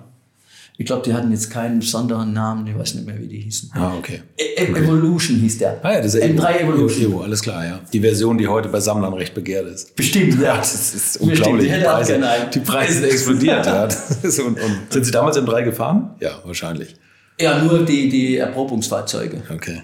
Ja, natürlich. Stimmt. Und damals war es so, dass auch von den Entwicklungsingenieuren erwartet wurde, dass die wirklich die Autos viel fahren. Mhm. Also wir konnten die auch am Wochenende mitnehmen und konnten, und, und das glaube ich, ist, war auch der, war auch der Schlüssel zum Erfolg, wenn man mit den Autos als Ingenieur lebt mhm. und, und für die Autos lebt und mit den Autos lebt, dann, dann werden die auch gut. Ja, wenn man nicht nur mal eine halbe Stunde hier fährt und eine halbe Stunde da ist. Ja, und man muss sich im Detail wirklich reinfuchsen Ja, an die ja, Autos. ja. Damals ist ja noch BMW mit Brabham und Arrows gefahren. Haben Sie da irgendwas mit zu tun gehabt oder da mal rübergeguckt in die Rennmotorenabteilung? Nee, es war Serie, was Sie gesagt haben. Doch, das war ja im gleichen Gebäude. Weil Ah, okay, Die Prüfstände okay, waren nebeneinander. Und ich erinnere mich einmal, da stand ein Benetton, stand unten in der Tiefgarage. Und dann bin ich mit meinem Chef hab gesagt, heute Abend gehen wir runter, ich will da reinsitzen. und sind wir in der Tiefgarage, haben die Abdeckung runtergemacht und haben uns reingesetzt. Und dann habe ich gesagt, was ist denn der Hebel? Dann habe ich den Hebel gezogen, dann hat das Wusch gemacht, und da war das eine Feuerlöschanlage. das fällt mir jetzt erst alles ein, wenn wir drüber reden. Also, dann haben wir die oh, schnell raus, wieder abdecken, ja, nichts sagen. So, so haben Sie auch die Fehler beim alten Enzo Ferrari-Stift nochmal abgebrochen. Was ist das? Wirkung, ja, das gibt's ja nicht. Und dann kommt man das nicht so. Gab's Ärger? Ja, wahrscheinlich. Nee, wir haben nichts gesagt, weil irgendwann, bis ich es irgendwann rausgeholt habe, ich weiß nicht nach wann, habe ich gesagt, da ist die Feuerlöschanlage losgegangen. Aber Damals war es ja nicht so schlimm, das war ja damals noch nicht der Schaum, das war ja damals war der Lohnlöscher, ja, genau, stimmt, stimmt. Ah, ja, dann, Das hat nur einen riesen Schlag gegeben. Wow, da, da, Da muss man kurz Luft anhalten, Schaden, aber Schreck. aber angelassen haben Sie den Motor nicht noch. Nee, nee, nee, nee, nee, nee, nee, dann sind wir gegangen. Ich habe schon drin gesessen, alles gut. Okay. Sind Sie später mal Formel 1 gefahren? Nee, nee, ich glaube, das, das geht auch nicht. Das kann Sind Sie nie? fahren. Also das finde ich, das, also nennen Sie mich extrem naiv. Sowohl Mario Tyson wie- auch alle anderen sagen, aber nee, selber gefahren bin ich. Ich dachte, man macht da vielleicht mal irgendwann ein Incentive mit den Chefs und dann dürft ihr auch mal eine Runde fahren. Nee, aber das, ich glaube, ist, das, das ist zu kompliziert wahrscheinlich. ist ne? zu kompliziert und das ist, ich glaube, man kann sich nicht einfach so in Formel 1 Auto setzen, ich glaube, man kann es fahren. Ich bin mal Formel Ford gefahren in Silverstone. Ja. Das war schon schwierig genug. Auch schon beeindruckend. ne? Ja, das war auf, das war auf, es war noch feucht und die es waren, ich glaube, das waren Regenreifen und die wurden natürlich nicht warm. Also ich habe mich mehr gedreht wie gefahren fast. Aber es hat, was ich da, die Erfahrung, die ich da gemacht habe, ist, wie groß der Einfluss vom Wind auf ein Formelauto ist. Das kann sich kein Mensch vorstellen, der das nicht Ja. gemacht hat. Also- ja, speziell Silverstone, wo ja immer ein Wind ist und jede Runde ein anderer Wind war. Das Auto war in jeder Runde anders durch die unterschiedlichen Windverhältnisse. So, wenn man das mal einmal erfahren hat, dann weiß man, wie schwierig das ist, ein Formel 1 Auto, Formel 3 oder was immer, was die Jungs, was die ein Gefühl für ein Auto haben müssen, wenn sich nur die Windverhältnisse ändern, oder? Da- Das, also da, seitdem habe ich noch mehr Respekt vor denen. Ja, das glaube ich. Und dann, dann kam der Ruf von Porsche. Ja gut, in der Zwischenzeit kam ja noch die Paris-Dakar-Sache. Ja, das, war- 1985, ja, 83 ging es los. Ne? Ja, ich bin, 83, ja. ja 85 das ist, gewonnen. das ist, wir sind von der Familie, von ab 81 ist mein Vater das erste Mal gefahren mit einer, mit Motorrad, mit einer BMW zusammen mit ist dem Herbert mit Scheck. Motorrad Paris-Dakar gefahren. Ja. Das sind für mich die Leute, die müssen verrückt Ja, sein. ich meine, das, er war ist, zu der Zeit 50, ne? das ist unfassbar. Und, das ist, man ähm, fährt doch nur stehen. Zum, ja, zum größten Teil. Oder? Ja, ist- zum größten Teil. Ich kann das- Er ist dann, er ist dann ausgefallen, weil er so im Marken verdorben hatte. Und wir hatten damals, ist ja der, der, das Mercedes G-Modell rausgekommen. Mhm. Das war, die waren ganz neu. Und haben gesagt, okay, dann haben wir einen gehabt für einen Service, haben wir ein G umgebaut und, äh, als Servicefahrzeug. Mhm. Ich konnte aber nicht mitfahren, weil wir im Studium waren, hatte Vordiplom. Also ich konnte nicht mitfahren. Und äh, da habe ich gesagt, okay, das ist das einzige Auto, wo man nicht viel machen muss und man kann fahren, weil es doch viel vom Unimog. Aber dann war mit dem Gewicht, waren alle Gs, waren nach ein paar Tagen war die Achse hinten so krumm, weil doch alle voll geladen hatten Ja. und es war doch kein Unimog. und dann war das, war das weg und er hat sich den Magen noch verdorben und dann war es ihm zu gefährlich. Und dann hat er gesagt, okay, ich pack zusammen, wir fahren mit dem Autotunsmotorrad aufs Dach und wir fahren wieder zurück. Das ist irre gefährlich, oder? Mit dem Motorrad Paris-Dakar zu fahren. Ja, vor allen Dingen, wenn der Service dann nicht mehr da wäre und, und man hat die Unterstützung nicht mehr. Ich glaube, dann wird es einfach aus gefährlich, wird es, wird es. absurd. Äh, Ich meine, man kann so lange, wie man alles unter Kontrolle hat. Man hat den Service, man weiß, man hat die Teile, man hat den, das Backup. Dann ist das Risiko einschätzbar. Es ist nicht ungefährlich. Aber man muss mit sich selbst, und so ist mir immer gegangen, und so habe ich es auch von meinem Vater gelernt, das Risiko muss man selbst übernehmen können und muss Verantwortung dafür übernehmen können. Und muss sagen, ich gehe so weit, wie ich es für mein Leben und für meine Gesundheit machen kann. Und wenn das nicht mehr gegeben ist, dann muss ich aufhören. Und das muss man aber hinbekommen. Weil Ja. es gibt ja, glaube ich, viele, die sagen, jetzt bin ich schon mal hier, jetzt ziehe ich Das es hat durch. er gemacht. Und das, der Herbert Scheck ist dann weitergefahren. Er hat gesagt, okay, ich fahre ich alleine weiter. Er ist zwei Tage später gestürzt, hat sich das Becken gebrochen und musste ausgeflogen werden. ja, Weil das ist, Ja. das ist, ich glaube, äh, das ist schwer, dann aufzuhören, wenn Klar. man schon so weit ist, ist das schwer. Ja. Aber ich glaube, das muss man, die Disziplin muss man haben. Man Mhm. muss wissen, wenn man sich für sich selber was nicht mehr verantworten kann. Mhm.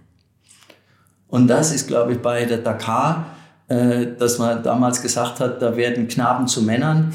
Ich glaube, das ist schon, das ist, schon was so. dran, ne? Das ist so. Ja, du war ja auch damals, das ist ja für mich, ich kann das nicht nachvollziehen, wie man das, wie man diesen Mut aufbringt, da mit dem Motorrad mitzufahren. Ist vielleicht auch heute nochmal eine andere Situation, aber heute hat man Navi und was weiß ich was. Ja, damals war kein Navi und es waren 15.000 Kilometer. Das ist unfassbar. In drei Wochen. Ja, ich habe Das so alte Aufnahmen gesehen, ich kann das nicht nachvollziehen. Ja, ich habe jetzt neulich, ich habe im Facebook gefunden, das war der Sandsturm 83, da bin ich einen Toyota Land Cruiser an Service gefahren für unser Motorrad. Das Motorrad ist mit dem Gaston Rayet ausgefallen und mein Bruder und Freund, die waren im zweiten Begleitfahrzeug, die sind mit, die haben ihn gefunden unterwegs, haben ihn gesehen, sind zurückgefahren. Ich habe nichts gewusst. Ich war im Camp und musste dann am nächsten Früh entscheiden, was mache ich. Ich habe mich so hingestellt, dass alle, nein, da waren tausend Leute im Camp. Und ich gesagt, die Autos und Motorräder kommen alle von da. Ich stelle mich so hin, bleibe im Auto sitzen, dass wenn die kommen, dass die mich sehen. Weil die sollen die mich finden. Die können mich nicht Ja. finden. Nee, Ja. konnte, die mussten mich finden. Und dann bin ich im Schalensitz eingeschlafen, irgendwann in der Früh wach geworden und die waren nicht da. Da bin ich zum Veranstalter, zum Terry Sabin und habe gesagt, ob er irgendwas weiß. Und dann hat er gesagt, ja, sie haben die Message gekriegt, das Motorrad ist kaputt gegangen äh, und die sind zurück nach Alger gefahren. Jetzt stand ich da, ich hatte einen Franzosen, den mein Vater mal kennengelernt hatte als Beifahrer. Ich sage, was mache ich jetzt? Jetzt bin ich Mutterseelen alleine. Was mache ich? Fahre ich weiter oder fahre ich auch zurück und gucke, dass ich die in Algier treffe? Ja, in Alger treffen, das ist jetzt auch nicht gerade ein, Dorf. Nee, das ist ja, genau. Und dann, und es gab nichts zu kommunizieren, ne? Es gab nichts. Es gab kein Telefon, kein nichts. Und dann mein Tripmaster ging nicht. Und ich habe gesagt, wenn ich den Tripmaster zum Funktionieren kriege bis zu meiner Startzeit, dann fahre ich weiter. Wenn nicht, ist mir zu gefährlich, dann fahre ich zurück. Das muss man da kurz dazu sagen, Paris-Dakar sind alle Autos in, in der Wertung. Also auch die Servicefahrzeuge fahren das ja, Rennen ja. mit. Das war eine extra Kategorie. Deswegen eine Tripmaster. Das war eine extra Kategorie. Ja, und ohne genau. Tripmaster kann man nicht fahren. Man muss ja auch die Strecke fahren. Eben, man muss ja abmessen, wo man. Man, man muss die Strecke fahren, wie jedes, wie jedes Auto auch. Und man fährt in der Wertung. Und äh, ich habe den Tripmaster zum Funktionieren gebracht. Mhm. Und dann ist okay. Ich habe mir gesagt, dann geht's weiter. Und dann bin ich weitergefahren. Und dann bin ich mit meinem Franzosen als Co-Pilot alleine weitergefahren. Und das war das Jahr, wo in der Teneré der tierische Sandsturm war. Und das war ein, ja, das mit dem, mit dem Sauger Toyota Land Cruiser Diesel. Das war, ja. Und ich bin in der Kategorie dann Zweiter geworden. Ja, Wie haben Sie den Sandsturm erlebt? Das ist, Ist man ist teilweise blind. Ne? Ist brutal, Und es ist ja. nicht mit Nebel vergleichbar, sondern Es sind ja dann die Balisen, die alle 200, 300 Meter sind, aber die, man sieht von einer Balise nicht die andere. Es waren vielleicht 50 Meter Sicht. Und man muss immer sagen, okay, mal hoffen, man sieht die nächste Balise, dass man weiß, dass man richtig ist. Und man muss auf seinen, seinen Kompass, man sieht keine Spuren mehr. Wenn ein Auto eine Minute vorher gefahren ist, ist die Spur weg. Und man muss sich darauf verlassen, dass wirklich kein anderes Hindernis ist. Oder der weiß, da ist nichts. Okay, und das Auto fährt ja auch nicht schnell. Ich meine, wenn im Sandsturm, der Sand ist so fein und weich, der schluckt so eine Kraft. Man fährt nur erster, zweiter Gang. Über 600 Kilometer.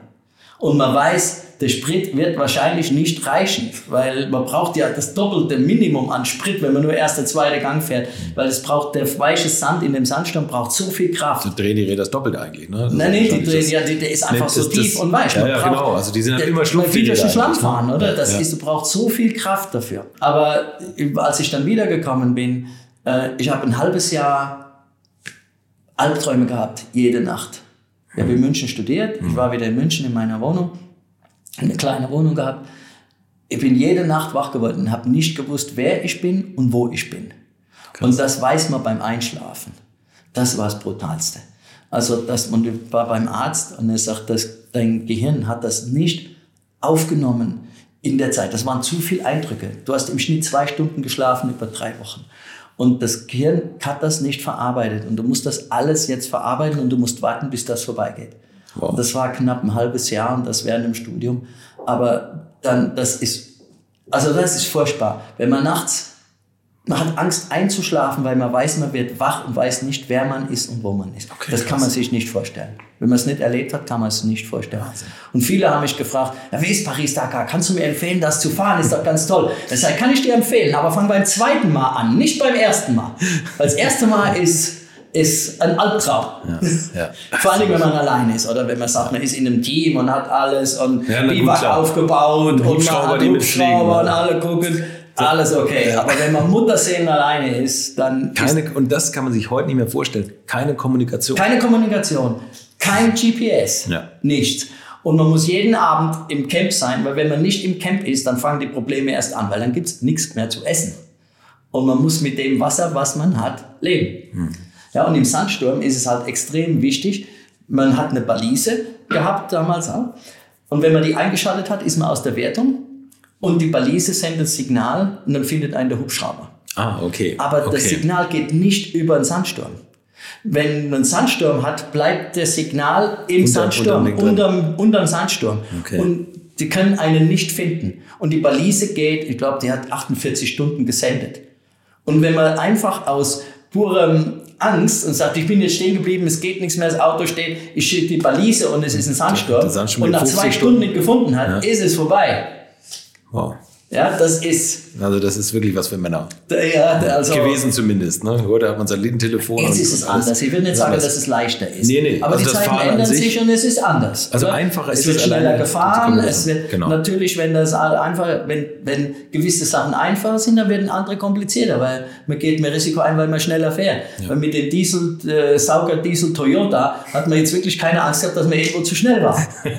aber, aber man ist auch kaum liegen geblieben, ne? weil dann irgendwie so- alles, alles geschluckt. ja, da ist alles Mögliche kaputt gegangen. Also man wird da, auch Echt? wenn man vorher nicht schrauben kann, dann ne, Also was für ein Abenteuer eigentlich. noch, Spurstange ist gebrochen, Kühlerhalterungen sind gebrochen, Lichtmaschine ist kaputt gegangen und ich hatte keine mehr und, und äh, ist, alles Mögliche ist passiert. Ne? Und wie oft sind Sie Paris-Dakar gefahren? Ja, insgesamt viermal. Viermal, ja. Also das eine Mal, das erste Mal 83 mit dem Toyota, 84 war ich beim Filmteam dabei, da gab es einen Kinofilm mit der Iris Berben.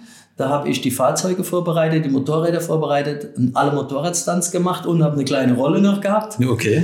Und das war Das auch, wusste ich gar nicht. Das war ist- schwer. Also das war fast schwerer als teilzunehmen. Wir waren ein Team mit 20 Leuten, Ja. Von denen nur der Regisseur und ich Wüstenerfahrung hatten. Und man, und man muss natürlich bei der Rallye dabei bleiben. Weil wenn man hinten ist, ist der Film Dann- man keine da Bilder, wartet ne? keiner auf einen, oder? Man musste also morgens früh vorm Tross losfahren, damit man irgendwo filmen konnte, weil da muss Motorrad abgeladen werden. Entweder bin ich den ganzen Tag mit dem Motorrad gefahren oder das Motorrad war hinten auf dem Pickup, haben sie dann abgeladen. Die ganze, viel damals gab es ja keine digitalen Filmkameras, Die das Kameras waren ja alles noch die ne? riesen Geräte. Ja, Ja, und, und alles analog, kein digital. Und dann äh, Szenen drehen während dem Fahren, dann abends ins Camp. Und die Autos waren ja alle schwer beladen, weil die hatten ja alle das Kameraequipment. Wir hatten zwei MAN-Trucks, wir hatten einen großen Toyota Land Cruiser, wir hatten einen Nissan Pickup, wir hatten einen Ford 4x4 Transit und, und zwei BMW Motorräder. Oh Gott. Und ich war für außer die MAN für alle Autos und die Motorräder zuständig. Ich habe also jede Nacht geschraubt. Konnte Iris Berben ihren Text auf Punkt? Ja, besser als ich. wie, wie war die denn? Ich durfte die auch irgendwann mal kennenlernen. Wir haben uns am Anfang gehasst. Ja? So sind zum Regisseur und haben gesagt, entweder gehe ich oder die. Und die hat gesagt, entweder geht der oder ich. Und ich gesagt, ja, zugereist euch jetzt am Riemen. Und, und äh, das hat, wir haben uns dann, also wir sind, seitdem waren wir wirklich sehr gut befreundet anschließend, weil das schweißt natürlich zusammen. Ja, na klar. Aber Ja. was hat sie davon? Ich, also eben, das ist jetzt eine Bildungslogik. Paris Dakar hieß der, der war dann 85 im Kino. Okay. Und da bin ich mit ihr auch zu den Premieren, sind wir rumgefahren in ganz Deutschland, jeden Abend irgendwo in Deutschland eine Premiere und sind dann mit dem Motorrad nach dem Film auf die Bühne gefahren. Und da lernt man auch viel, oder? Man fährt für 400, 600 Leute, fährt man auf eine Bühne, die Lichter strahlen einen an, man weiß, da sitzen 400, 600 Leute, wo man nicht einen kennt und die fragen. Und die Fragen waren ja nicht immer einfach zu der Zeit. Das war, wieso ihr rast durch die Sahelzone und, und, und, und das waren ja recht kritische Fragen damals schon. Ja, aber das sind, wie gesagt, die, die Sahelzone ist erst zur bewusst geworden für die Menschen, weil die Paris-Dakar durchgefahren ist. Ja, und genau, die, ne? die Organisation hat auch damals, die Teams konnten sich beteiligen und konnten Pumpen kaufen. Also Mhm. entweder eine Fußpumpe, eine Elektropumpe oder eine, eine Elektropumpe gab es nicht, weil doch Elektropumpen für da, wo Strom gab oder auch äh, solarbetriebene Pumpen. Mhm. Und die Organisation ist mit den gespendeten Pumpen von den Teams mit der Rallye mitgefahren. Die sind natürlich dann langsamer gewesen, haben an den Punkten überall, wo Bedarf war, die Pumpen installiert. Ja. Und auch wenn die und wenn man, wenn man durchgefahren ist, die Menschen, die, die waren, die haben glücklich reingeschaut. Für die war das eine Abwechslung. Die haben sich gefreut darüber. Ja. Ja, und das darf man auch nicht verkennen. Man hat den Menschen, die da sind, die haben nicht, die, wie man bei uns vielleicht hätte, jetzt rasen die da durch, die haben sich gefreut. Die haben nicht haben, den Feinstaub gemessen, der nein, die haben, die, haben, die, die haben sich gefreut, dass, dass was passiert. Naja, das war in Afrika in den 80ern. Ja, und man hat- das sind Welten aufeinander gebracht. Und auch ne? die, die Klamotten, die man hatte. Man hat ja jeden Tag die Klamotten gewechselt und man hat nicht die, die alten Klamotten mitgenommen, sondern die hat man da gelassen und das waren von tausend Leute. Das heißt, die, die, die haben, die, die Menschen, die da gelebt haben, die haben am nächsten Tag für tausend Leute Klamotten gefunden. Die waren da, die sind da geblieben. Ja? Da ist, äh, die sind auch dann, die in der Nähe waren, die sind auch abends ins Camp gekommen und konnten mitessen. Also es war nicht, dass man sagt, die Einheimischen werden ferngehalten, sondern überhaupt nicht. Das Verrückte ist ja, dass heute Paris-Dakar ja extrem verlegt wurde. Glaube ich. Jetzt ist Saudi-Arabien aus Sicherheitsgründen, weil man eigentlich durch Afrika nicht mehr fahren kann, sicher. Ne? Heute wird, fährt man rein mit seinem Ja. Auto, bumm, ist alles weg. Ne? Ja. das Leben auch noch. Ja. Also das ist Ich meine, wir waren einmal, das war, als wir einen Film gemacht hatten, dann ist mein Vater und mein Bruder mit einem Bekannten, wir sind zu dritt im Unimog gefahren, in der LKW-Wertung. Und da ist einen Abend in, in Mali die Lenkung kaputt gegangen. Die sind dann gekommen und das ist, der Simmering ist kaputt gegangen von der Servolenkung. Und das ist ja keine am Unimog keine unterstützte Lenkung, sondern es ist eine Servolenkung, Punkt. Und wenn die ausfällt, dann muss man zu dritt am Lenkrad drehen, damit er überhaupt um eine Kurve kommt. Und äh, wir wussten, dass in Mali waren es, gab es zwei Unimogs von der deutschen Regierung, die da in der, der, der Regierung hilft, die Balisen in der Wüste zu setzen. Und dann haben wir gesagt, okay, wir rufen den Botschafter an und fragen, ob die Unimogs in der Nähe sind, ob wir da die Lenkung ausbauen können und können die tauschen. Und dann mussten wir, das Camp war auf irgendeiner Art Müllhalde und dann in der Nähe war ein Hotel und die Werksteams, die waren unter die, die waren, die Geld hatten, die waren ja alle in dem Hotel. Die hatten alle vorher das Hotel gebucht zu übernachten. Wir haben auf dem Müll, Müllplatz im Zelt geschlafen, neben den Autos. Und es mussten wir aber rüber in das Hotel. Zu der Zeit war in Mali Bürgerkrieg. Und dann gesagt, okay, wir müssen in das Hotel und ab 10 abends war Ausgangssperre. Und dann gesagt, wir müssen in das Hotel. Dann sind da, das waren vielleicht 13-, 14-jährige Jungs mit einer entsicherten Kalaschnikow im Rücken, haben uns so zu dem Hotel begleitet. Mit der Kalaschnikow im Rücken. Von einem Jungen. Und alle, alle 50, 100 Meter, das waren vielleicht 500 Meter, mussten die wieder, wurden die nach dem Passwort gefragt und dann der nächste, damit die da wieder durchkamen. Also das war äh, ist kein gutes Gefühl, mit einem 14-Jährigen hinter sich zu haben mit einer entsicherten Kalaschnikow. das gibt's ja nicht. Und dann waren die beiden äh, LKWs waren aber nicht da zum Balisen setzen und dann, dann hat Mercedes mal einen Telex geschickt, damals zu Mercedes nach, zu, nach Gaggenau. Die haben einen Teil geschickt, aber das hat natürlich drei Tage gedauert, bis das da war. klar. Und damit ist man aus der Wertung. Damit war der LKW war der aus der Wertung. Wahnsinn. Und, und Jackie X haben Sie in dem Jahr 83 getroffen. 83 haben wir getroffen. Okay, als die durfte ich auch schon interviewen. Mercedes. Und, und, ja. ja, ja. Aber danach ging ja dieses 959-Projekt Danach kam los. der Porsche. Und äh, 85 ist, ist ja der Wolf-Hendrik Unger, den ich auch schon interviewen konnte. Ja. Und, äh, der ist ja mit Jackie X gefahren. Und da ist ja das Auto ausgebrannt. Ja. Das ist dieses, Ja. dieses 85 ja, gewesen. Ja. Der ist mit dem Kussmaul gefahren. mit dem Kussmaul, genau. Der Kussmaul ist für mich der begnadeste Renningenieur, den ich je Der- der ist- also den- ja. Ich weiß nicht, ob Sie den Hab interviewt ich auch haben, schon mit dem ist im Alt. Das Habe ich schon, ja. Das ist, Von das der, ist unglaublich. Ne? also, Was mit dem höchsten Respekt, das ist, ist ein super Typ. äh, 85 äh, haben Sie das Ding dann gewonnen. auf dem- 85 auf dem sind wir mit zwei Unimogs gefahren, dann Ja. hatten wir einen leichten und einen, einen kurzen Radstand, der leicht war, mein Vater und ich. Und äh, dann hatten wir einen mit einem langen Radstand, den ist mein Bruder und ein Freund von uns gefahren, der Karl-Wilhelm Strömann. Mhm. Der Meister war in der Mercedes-Werkstatt. Aber das waren wir vier auf zwei LKWs. That's it.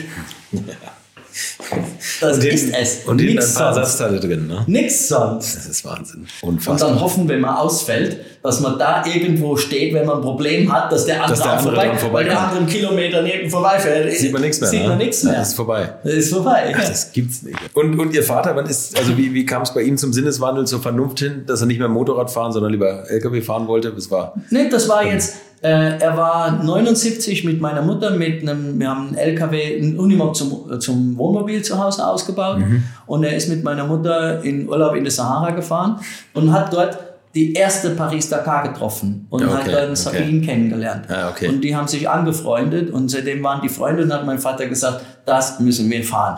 Da will ich hin und das will ich gewinnen. Okay. Wow, okay. Und das hat sie da kennengelernt, dann haben wir alles vorbereitet und konnten 81 dann fahren mit dem Motorrad und dem, und dem, und dem G. Und dann 86 sind wir nochmal so gefahren und dann ist ja der Sabine mit dem Hubschrauber tödlich verunglückt. Und dann haben wir auch für uns entschieden, dass wir sagen, einmal aus Pietät fahren wir nicht weiter. Und das zweite war, dass wir gesagt haben, es geht dann nach Mauretanien. Und Mauretanien ist von der Wüste her und den Dünen her brutal. Wunder, wunderschön, aber brutal. Es ist so einfach, sich zu verfahren. Es ist so einfach, stecken zu bleiben, sich zu überschlagen. Und wenn man als Tourist fährt, dann kann man sich die Zeit nehmen und vorher gucken, wenn man in das Dünental fährt, kommt man auf der anderen Seite wieder hoch, da gibt es einen Ausweg irgendwo, da muss man aussteigen, das gucken. Wenn man aber im Rennen fährt, macht man das nicht. Dann muss man das Risiko eingehen. Und das Risiko haben wir gesagt, wir gehen es nur ein, solange wie wir wissen, da ist einer in der Organisation, der wird uns suchen, bis er uns findet. Ah, okay. Und das Okay. Vertrauen hatten wir zum Sabine. Und als, äh, als der nicht mehr dabei war, war das Vertrauen weg und haben gesagt, das ist uns einfach zu risikoreich. Und erst hieß es, okay, die Rallye wird aus Pietätsgründen abgebrochen und wir fahren mit dem Stand, so wie es ist, im Konvoi nach Dakar. Und dann hat aber der Veranstalter entschieden, nein, wir machen weiter. Und dann haben wir gesagt, okay, nein, also wir haben dann Telex geschickt zu unseren Sponsoren. Seid ihr damit einverstanden, dass wir jetzt aussteigen? Ja, es ging. Nur das Jahr 86, dann sind wir dann, dann sind wir nach Hause gefahren. Also wir sind dann nach Dakar gefahren. Aber dann kam, wir waren natürlich sehr gut mit dem Sabine befreundet, weil mein Vater hatte ihn 79 bei der ersten Dakar schon kennengelernt. Ja. Und das, wir sind richtig gut befreundet gewesen. Dann ist der Veranstalter gekommen, weil er gewusst hat, dass wir gut befreundet waren und gesagt haben, wir fahren nicht weiter. Dann ist er mit Plastiktüten gekommen, so Müllplastiktüten, wo die Überreste der fünf drin waren, die im Hubschrauber abgestürzt sind und haben gefragt, ob wir die Plastiktüten mit nach Dakar nehmen. Und Gott, ich meine, ich war zu der Zeit, was war ich da? 26. Ja. 26 und dann sagt, okay, die sind gestern abgestürzt und, und dann hat der, der im Ziel die Stempelkarten entgegennimmt, äh, das war sein Stellvertreter und der hat uns gerne gesagt, wir sagen das sonst niemand, aber ihr habt ihn so gut gekannt, der ist 10 Kilometer vom Ziel und es ist der mit dem Hubschrauber abgestürzt, mit zu fünften, die sind alle tot. Und das ist natürlich, wenn man den ganzen Tag gefahren ist und man ist jetzt schon, eh schon ausgelaufen. zwei Wochen unterwegs, man ist schon fertig, dann, dann ist das ist ein Schock. Dann, man kann es nicht glauben. Und dann am nächsten Morgen kommt ihr und sagen, könnt ihr die Plastiktüten mitnehmen? Ja, und dann sind wir in, glaube drei Tagen nach Dakar gefahren. Mit dem Mit Freund hinten drin. Ja, ja, und dann da wieder abgegeben, oder? Das waren die Überreste von allen fünf, die im Hubschrauber waren. Und das ist, ja, das war, das war hart. Ja.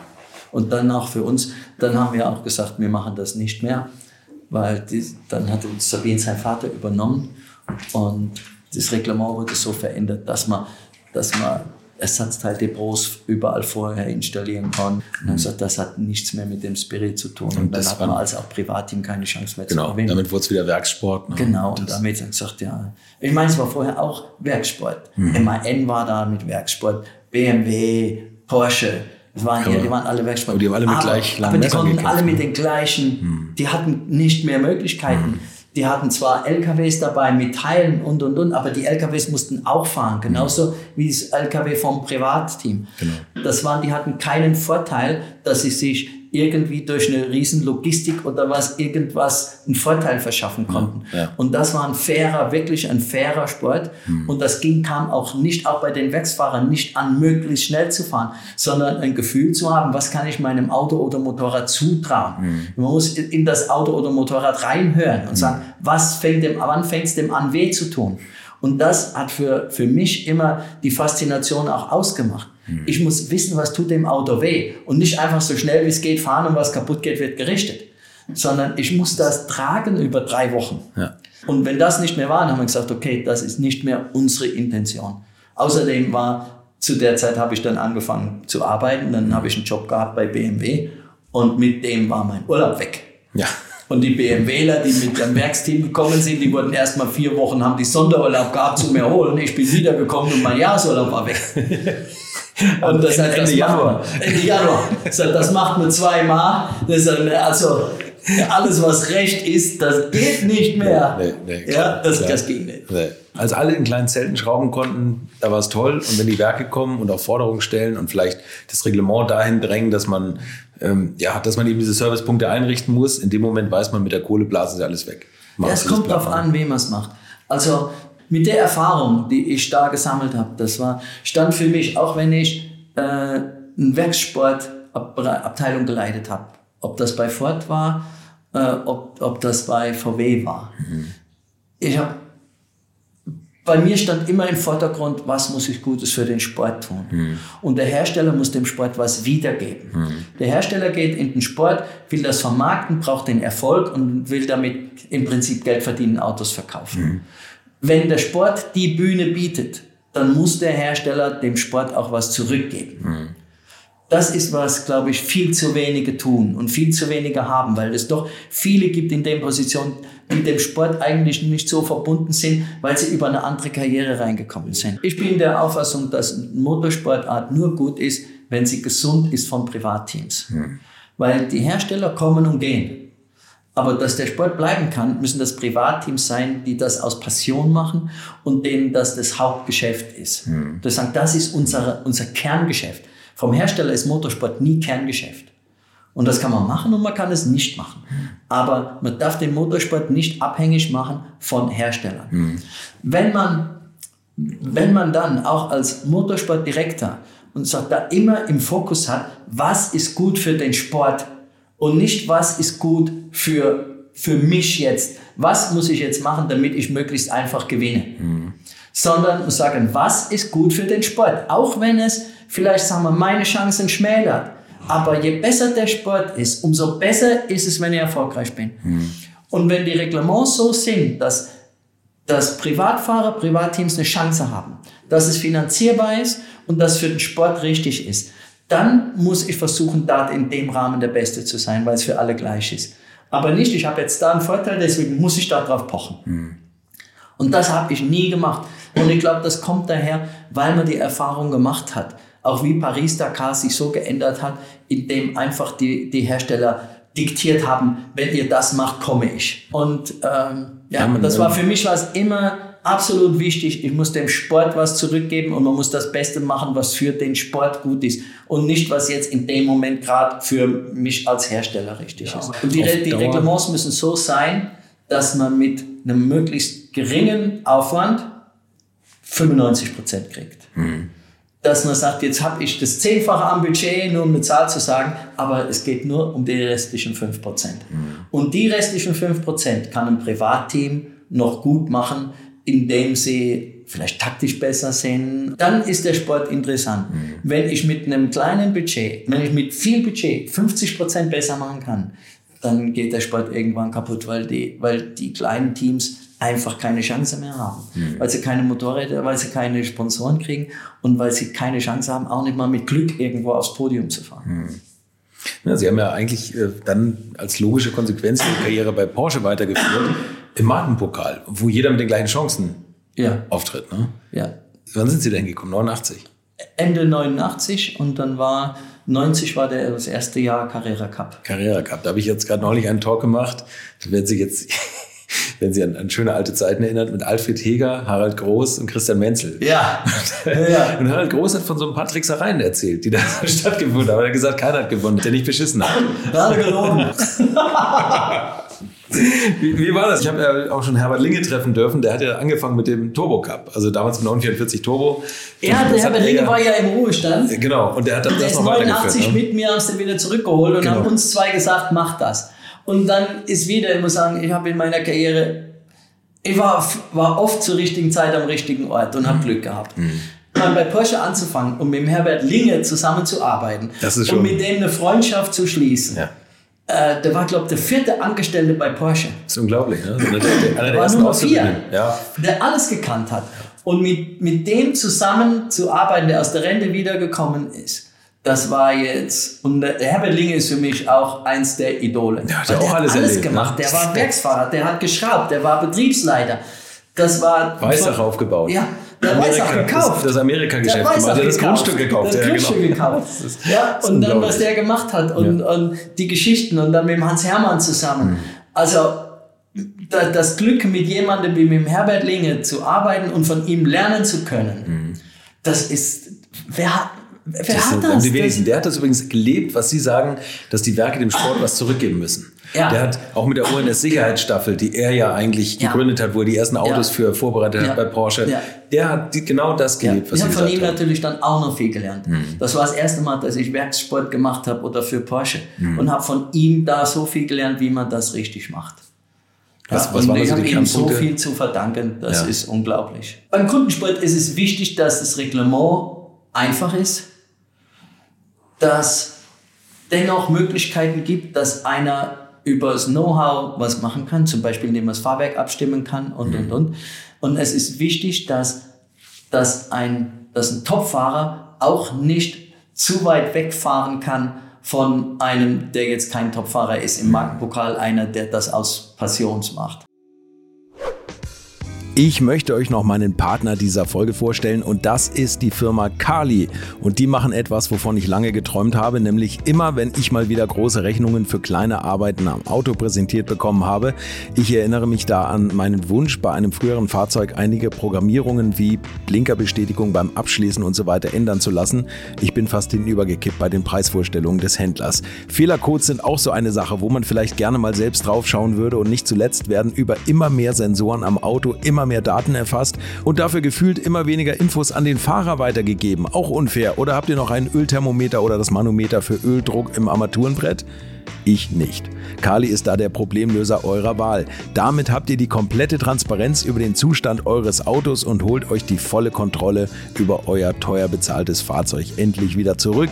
Als täglicher Begleiter liefert Kali euch die Fehlerdiagnose in Herstellerqualität, Auslesen und Löschen von Fehlercodes, Auslesen und Aufzeichnen von Motor-Live-Daten, sogar mit Referenzwerten zum besseren Verständnis, Freischalten von versteckten Funktionen, bei denen man auch manchmal staunt, was das eigene Auto eigentlich alles kann. Ihr benötigt nur einen Wagen mit OBD2-Stecker und die Funktionen von Kali variieren je nach Hersteller. Aber wenn man mal in die Liste schaut, dann findet ihr alle üblichen Verdächtigen wie natürlich BMW, Mercedes, Porsche, Toyota, Volvo, Land Rover, Opel, Peugeot, Skoda, VW, Mini und viele, viele Marken mehr. Alles lässt sich bequem über eine iPhone- oder Android-App steuern. Es gibt eine kostenlose Version, mit der ihr Basisfunktionen nutzen könnt und eine Lizenz speziell für eure Automarke oder bei Interesse auch für alle Automarken. Und wenn ihr jetzt 15% sparen wollt, dann nutzt den Gutscheincode Alte Schule in einem Wort geschrieben. Einfach Alte Schule bei der Bestellung im Gutscheinfeld eingeben oder klickt auf den Link in den Shownotes, damit der Code automatisch angewendet wird. Alle Infos zu den Marken, zu Funktionen und Preisen findet ihr im Netz unter www.mykali.de. Kali wird mit C geschrieben. Und wie gesagt, den Link zum Rabatt auch nochmal bei mir in den Shownotes. Das geht nur, wenn die Autos nicht so schwer zu fahren sind. Wenn die Autos diffizil zu fahren sind, dann wird zwischen einem guten und einem schlechten Fahrer wird der Abstand so groß. Wenn ein Auto leicht zu fahren ist, dann hat auch genau wie, wie in der Technik, wie ich eben gesprochen habe, dann hat einer nur einen kleinen Vorteil. Ja, dann kann der vielleicht eine Sekunde schneller fahren, aber keine zehn, weil der weil das Auto leicht zu fahren ist. Da haben wir immer drauf geguckt. Okay. Und dass die Teile, möglichst viele Teile Serie sind. Dass, dass, die Teile, dass die Teile nicht zu teuer sind, dass auch anständiger Sport geboten wird. Dass jetzt nicht die Fahrer sagen, ich muss jetzt Acht geben, ich darf nicht mal einen Kotflügel abfahren, weil der kostet einen Haufen Geld, weil das war ein Serienkotflügel, den kann man sich leisten. Das war kein Kohlekotflügel. Ja, genau. Auch der Motor, Das war Serie. fast Serienleistung. Absolut Serie zu der PS, Zeit. 260. Absolut Serie. Ja, ja. Und trotzdem unfassbar spektakuläre Ich meine, dass oder? das, das, die haben Ihnen sicher erzählt, das war, glaube war das 92 oder 93, Hockenheim, Endlauf, Alzen, Heger, Alzen gegen Alzen. Heger, das ist legendär. Es gab und, Rainer Braun als Kommentator. Ja, ne? ja, das, darf man nicht vergessen. Das das. ich war in der Rennleitung Ja. und die Sportkommissare, ah, den müssen wir reinholen, Strafe ist das, lasst es sein. Das ist Racing. Mhm. So, die haben, die sind mal, haben sich verbremst, sind in der Schikane geradeaus, waren aber wieder zusammen. In Ich der sag, nächsten Runde, der nächste durch die der Schikane. nächste, ne? ich sage, lass die kämpfen, ja nicht eingreifen, aber das war harte Arbeit da.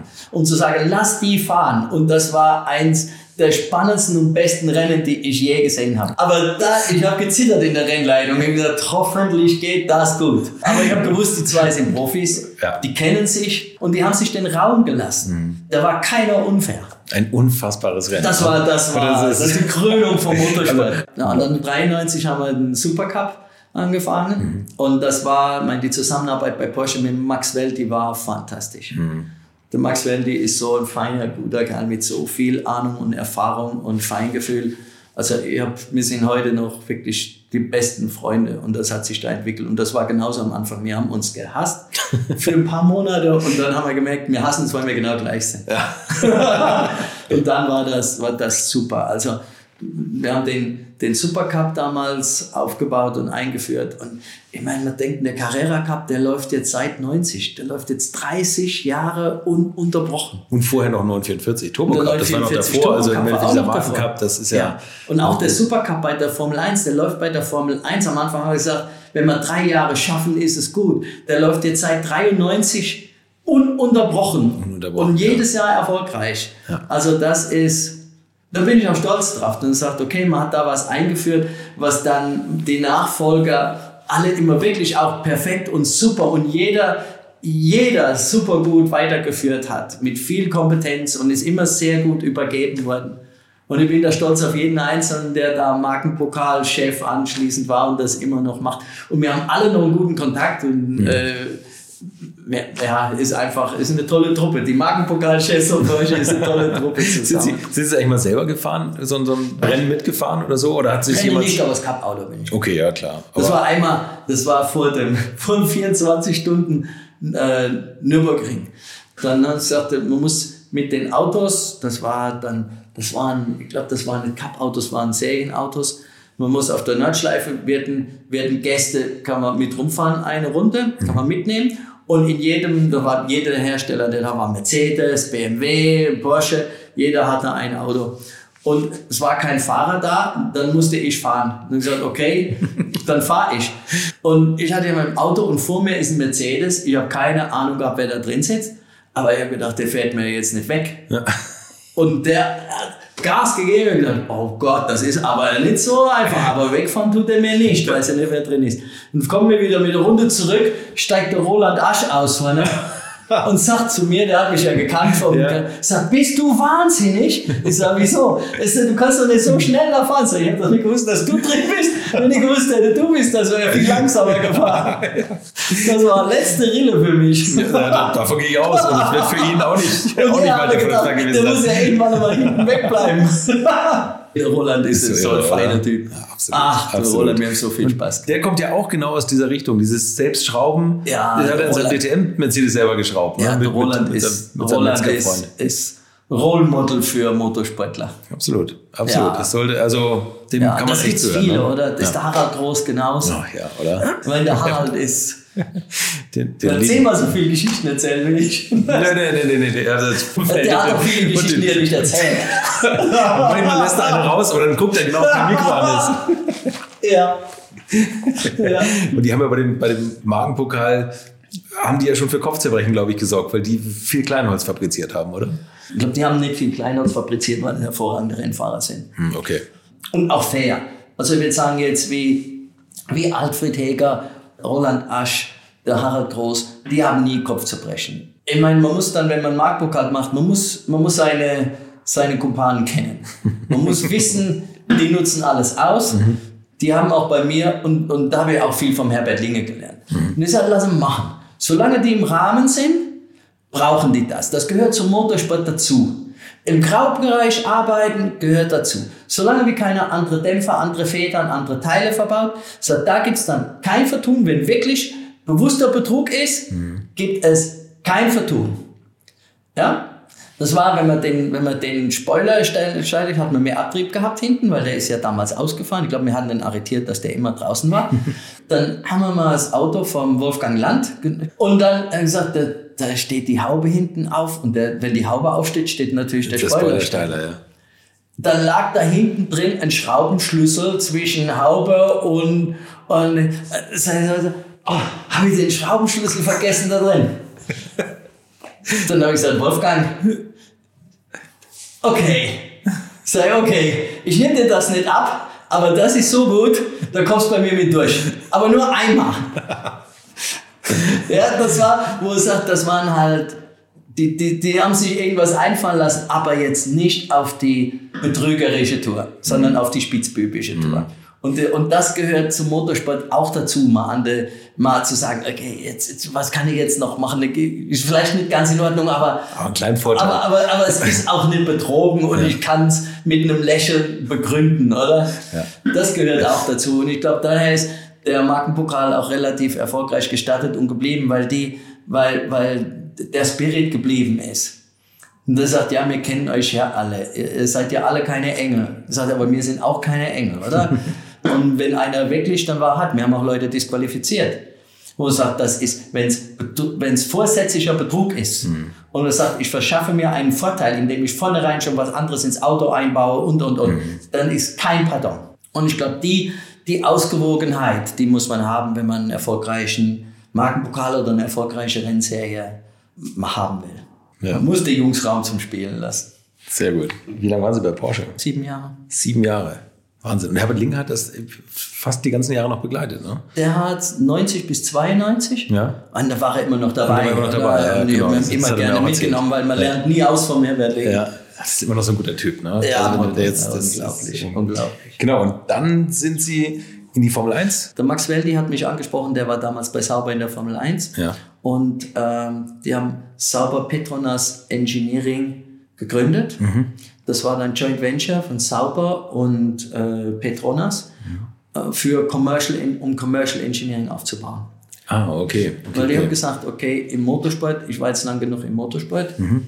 und wenn ich das mache, dann bin ich nah am Motorsport dran, bin nah an der Formel 1 dran, mhm. aber nicht mittendrin. Und die andere Kultur und eine Industrie aufzubauen in einem Land ist ist ein, ist ein Reiz. Mhm. Ja, wir haben dann für Petronas einen Masterplan für Motorenentwicklung, Motorentechnologie und Motorenprogramme erstellt. Das war der erste Job. Ah, okay. Dann ist der Goto-san dazugekommen, der ja bei Ferrari den letzten Zwölfzylinder gemacht hat mhm. und der von McLaren gekommen ist und wir zwei saßen im Büro. Das war dann wieder im Prinzip ein Glücksfall, oder? Ich konnte mit jemandem arbeiten, im gleichen Büro sitzen, der Ferrari Formel 1 Motor von der Pike gemacht hat, der verantwortlich war bei Honda für alle die erfolgreichen Honda Formel 1 Motoren. Okay. Und okay. wir haben uns hervorragend verstanden und er ist so ein super Typ. Mhm. Dann habe ich die japanische Kultur kennengelernt, habe die malaiische Kultur kennengelernt mhm. und habe einen hohen Respekt vor den Petronas-Menschen gehabt. Und ich muss sagen, damals der CEO von Petronas, das ist der feinste CEO, der mir jemals begegnet ist. Mhm. Er ist dann verstorben, aber hm.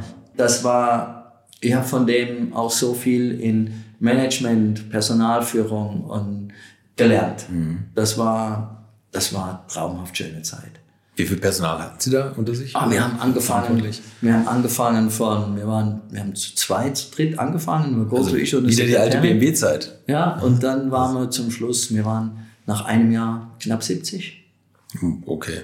Das war gut. Wir hatten auch Malaien zum Ausbilden. Wir hatten 14 malaiische Ingenieure, die in Motorentechnologie ausgebildet werden mussten, die an einem Motorenprojekt gearbeitet haben, wo wir einen Prototyp entwickelt haben. Wir haben also erst die Motorenstrategie mhm. entwickelt, dann einen Motor entwickelt, zusammen mit, mit damals mit Yamaha und mit Ricardo in England. Mhm. Das war ein tolles Team. Das, war, das waren Schweizer, Deutsche, Malaien, Japaner, Engländer, und die alle unter einen Hut zu bringen, das war nicht Schöne Aufgabe, einfach. Ja. Das waren alles andere Kulturen, alles andere Religionen, andere Arbeitsweisen, andere wie sagen, Reward, und Re Reward und Recognition und Punishment und wie die Arbeitskulturen sind. Ja. Dann haben wir wieder viel gelernt dadurch, um zu ja. sagen, was ist da richtig, wie funktioniert das. Das war eine wunderschöne Zeit, war super gut. Und parallel war natürlich Sauber hatte den Ferrari-Motor mhm. und äh, wir wollten den selber weiterentwickeln, weil der Boto hatte ja die, die Kompetenz. Der lief unter eigenem Label, ne? Also unter Petronas, ja. Und da wir immer den ein Jahr alten Motor hatten, haben wir den selber begonnen, den weiterzuentwickeln. Okay. Und so sind wir auch in das Formel-1-Geschäft gekommen. Und dann wurde bei Sauber, die haben eine, eine, jemand extern beauftragt und sagt, was fehlt Sauber, um weiter nach vorne zu kommen in der Formel 1. Mhm. Und das Ergebnis war, es muss sich entwickeln von einem traditionellen Rennteam in ein, ein Ingenieursunternehmen, ein technisches okay. Unternehmen. Okay. Ja. Weil, sagen, wenn man 20, 30 Leute im Team hat, dann geht das auf Zuruf. Dann gehen die mit was zusammen essen oder abends und dann wird alles besprochen und dann mhm. weiß jeder, was zu tun ist. Wenn man mal 200 plus ist, funktioniert das nicht mehr. Mhm. Da brauchst Prozesse, dann brauchst Aufteilungen, dann brauchst Informationsflüsse, die, die, die installiert werden. Mhm. Und dann hat man mich gefragt, ob ich das als COO noch mit übernehmen würde. Okay. Und also eine richtige Firma zu formen aus einem, ja. aus einem Rennstall. Oder ja. war ja auch schon ein großes ja. Team, also von eins, aber. Ja. Und das war da. Und dann habe ich einen Willy Rampf, der war ja vorher schon mal als Renningenieur da, mhm. den wirklich, wir haben uns ein paar Mal getroffen und gesagt, Willy, du brauchst als technischer Direktor, du musst kommen, du musst kommen. Und das war, das ist eine tolle, ist eine tolle Freundschaft auch mit Willy Rampf, mhm. immer noch. Und so bin ich dann bei Sauber in Formel 1 gekommen. Das finde ich aber interessant, was Sie sagen, dass man, ähm, dass man auf einmal, dass man was machen muss, was über Rennstall hinausgeht. Weil das nehme ich ganz oft mit, ist, dass das fängt eigentlich jedes Jahr wieder bei Null an, muss wieder Sponsoren akquirieren und hat eigentlich keine Substanz, wenn man, klar, wenn man mal gewonnen hat, man hat Ingenieure, die kommen und gehen, wenn ja. man Pech hat. Ja. Und dann hat man aber nichts, außer eine Halle, wo Rennautos geschraubt werden können. Genau. Und genau dieses Thema, was Sie sagen, man muss eine Ingenieursfirma draus machen, das hat ja auch McLaren gemacht mit den Straßenwagen dann auf einmal, ja. oder dieses Taktthema, irgendwie, was die Elektronik gemacht haben und so. Das finde ich ganz interessant, dass Sauber dann auch irgendwann diesen Schritt gegangen ist. Ja, das ist, ähm, ja, man muss dann das Rennteam auch entsprechend strukturieren und mhm. anpassen. Das ist, glaube ich, das ist schon extrem wichtig. Wie, wie war die Zusammenarbeit mit Peter Sauber? Ja, die, der Peter Sauber ist natürlich, ähm, wie soll ich das sagen, ist anstrengend, aber in dem positiven Sinne anstrengend. Weil er fordernd ist. Weil er fordernd ist, mhm. oder? Mhm. Und äh, er ist jetzt nicht der Ingenieur, es ist auch nicht der aus der Industrie kommt, der Manager. Mhm. Und, äh, aber er hat ein super Gespür für was richtig und was falsch ist. Mhm. Ja, und äh, dann wieder, wieder viel gelernt. Das sind wieder ganz andere Charaktere, als ob das der, der CEO von Petronas ist, von einer riesen Ölfirma. Ja? ja, stimmt. Ja, und das die ganzen Kombinationen zu sehen, wie managt wer was, was gibt's für Managementstile und äh, das war für mich faszinierend und aus dem zu sagen, wie entwickle ich dann meinen eigenen Managementstil? Einmal aus der Erfahrung, die ich habe, mhm. die vom Motorsport kommt, die aber auch von den verschiedenen Firmen kommt. Der Roche hat sicher einen Managementstil, der absolut einmalig ist, den kein zweiter hat. Hat aber auch hemsärmlich Und das gleiche war der, der, der Peter Flora. Ja. Und man hat von äh, und ja, man hat von allen gelernt. Ich hatte, ich hatte in meiner Karriere, äh, es, mit so vielen Leuten zu tun, die ich kennengelernt habe oder vorher gekannt habe, die absolut Koryphäen auf ihrem Gebiet sind, wo man alles aufsaugen kann.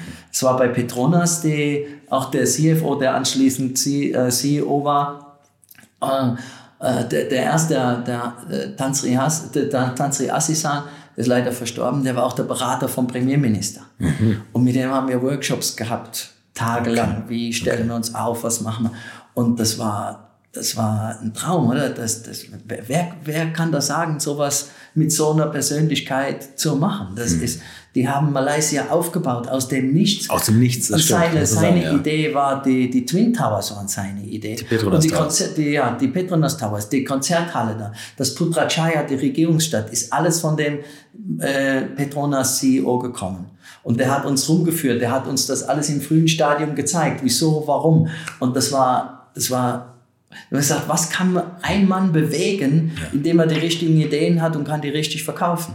Es war super gut. Und dann auch bei, äh, bei Ford, wir sagen, äh, Louis Booth, der CEO war, mit dem ich eng zusammengearbeitet habe, oder auch El Mulali. Mhm. Äh, das waren, das waren Menschen, wo man alles aufsaugen kann. Wenn man und sagt, man kann dann seinen eigenen Führungsstil prägen, indem man von verschiedenen Kulturen die Führungsstile sieht, sagt, was war gut und was, ohne sein eigenes Naturell zu verlieren. Wenn man sich die Bandbreite vorstellt, also Sie, Sie haben eigentlich von meinen ganzen Traumpersönlichkeiten gelernt. Paul Rosche, Herbert Linge, dann den, den Petronas CEO, also das, das ist ja, äh, äh, ja unfassbar, was Sie da eigentlich für eine Bandbreite kennengelernt haben und was Sie daraus selber formen konnten. Ja, also es hat mir immer Spaß gemacht. Ja. Und das kommt mal wieder dazu ganz am Anfang. Ich habe immer das gemacht, was mein Herz gesagt hat, was mir Spaß macht und was ich machen möchte. Mhm. Und ich glaube, wenn, wenn man das machen kann, wenn man in der glücklichen Lage ist, dass man das machen kann, was einem Spaß macht.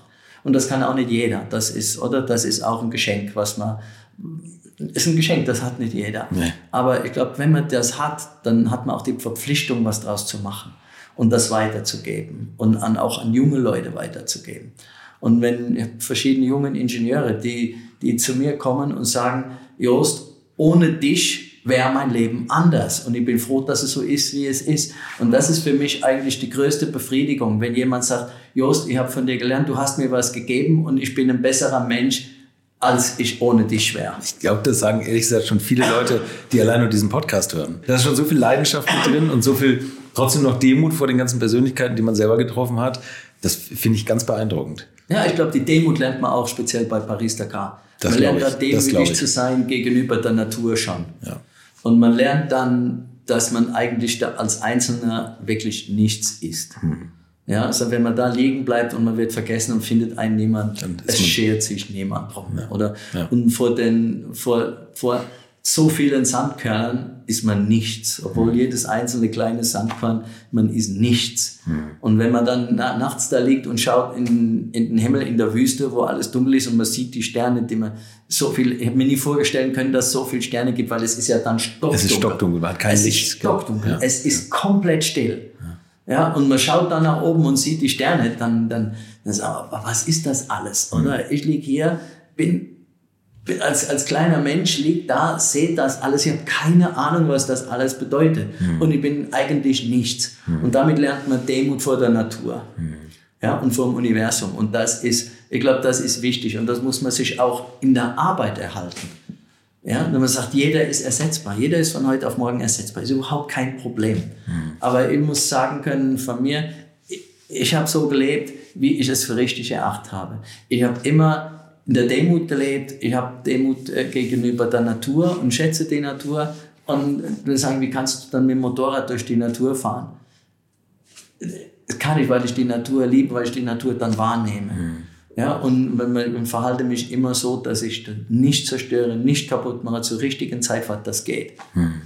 Ja, und das glaube ich, das ist auch, dass man in der Gesellschaft einen gegenseitigen respektieren muss, dass, je, dass jemand andere Interessen hat.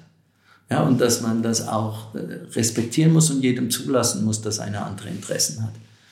Ja, solange es, solange es nicht zu Lasten von jemandem anderen geht. Hm. Das sind tolle Worte. Und es fällt mir schwer zu sagen, das könnte man eigentlich als Abschiedsworte nehmen. Aber es sind schon so viele Namen gefallen und noch so viele Titel und alles. Ähm, McLaren, Sie sind mit VW als Motorsportchef, äh, haben Sie die Rallye-WM gewonnen. Ähm, bei Sauber ging es noch weiter. Sie haben noch tausend Sachen erlebt. Ich würde sagen, wir müssen uns noch mal treffen. Okay, machen wir gerne. Machen wir das. Machen wir gerne. Machen wir. ich weiß gar nicht. Macht so viel Spaß, das alles noch mal Revue passieren zu lassen. Das macht man ja sonst nicht. Ja. Es geht so, ja eigentlich im immer Tagesgeschäft weiter. Aber, mal ja, genau. Aber dann mal zu sagen, man nimmt sich mal zwei Stunden und man reflektiert mal. Das hilft mir auch wieder für die Zukunft. Und sagen, äh, was, was, was war eigentlich die Essenz aus alledem? Ja, ja. Und wo was ist dann der nächste Schritt? Was mache ich jetzt aus dem? Ich glaube, das ist die, die Selbstreflexion ist da extrem wichtig.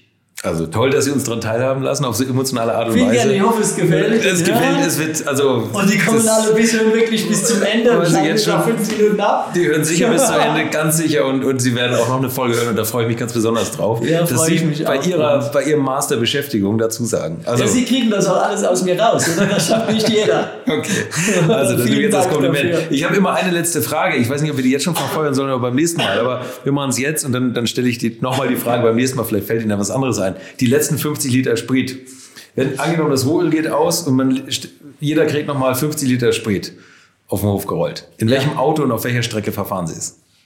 Oder in welchem Fahrzeug? Sie können es natürlich auch Im Motorrad. Motorrad, ja, okay, hast du mir fast gedacht. In einem Motorrad.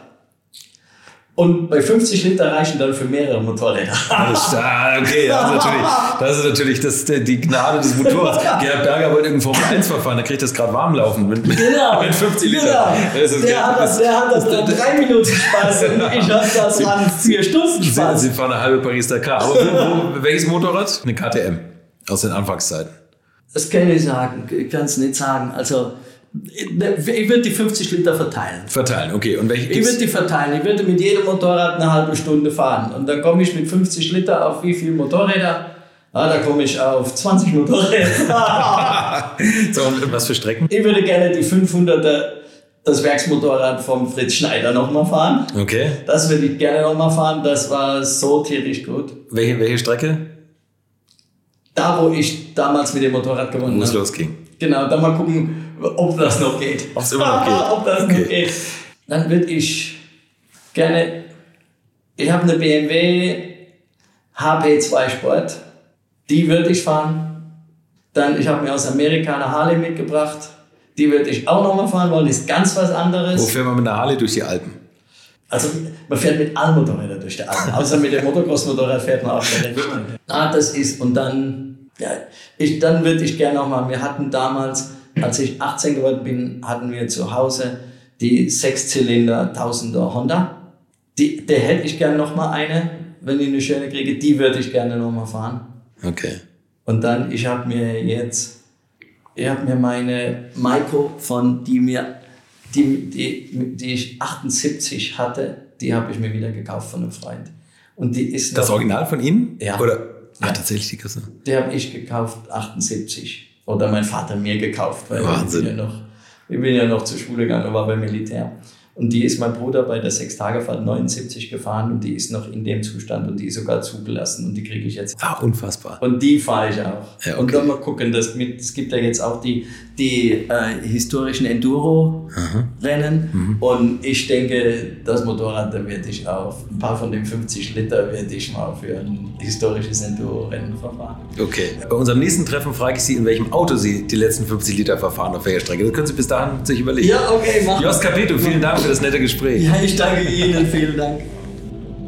Das war Jost Capito und ich verrate euch jetzt ein Geheimnis. Nach allem, was er gemacht hat, hatte ich einen abgeklärt redenden Topmanager eines automobilen Großkonzerns erwartet und im Nachhinein habe ich selten einen so emotionalen und mitreißenden Erzähler erlebt, der jeden an seiner Riesenfreude über das, was er erleben konnte, teilhaben lässt und der im Herzen nicht nur Manager, sondern immer auch Fan des Sports geblieben ist. Das ist wirklich selten und so müssten alle ticken, finde ich. Ich freue mich schon auf den zweiten Teil mit ihm im nächsten Jahr. Kommende Woche erwartet euch hier aber erstmal ein anderer Gast aus der goldenen Ära des Automobils. Danke fürs Zuhören, macht's gut und bleibt gesund. Infos, Bilder und alles Wissenswerte unter der Internetadresse www.alte-schule-podcast.de. Alte Schule ist ein Podcast aus den WakeWord Studios.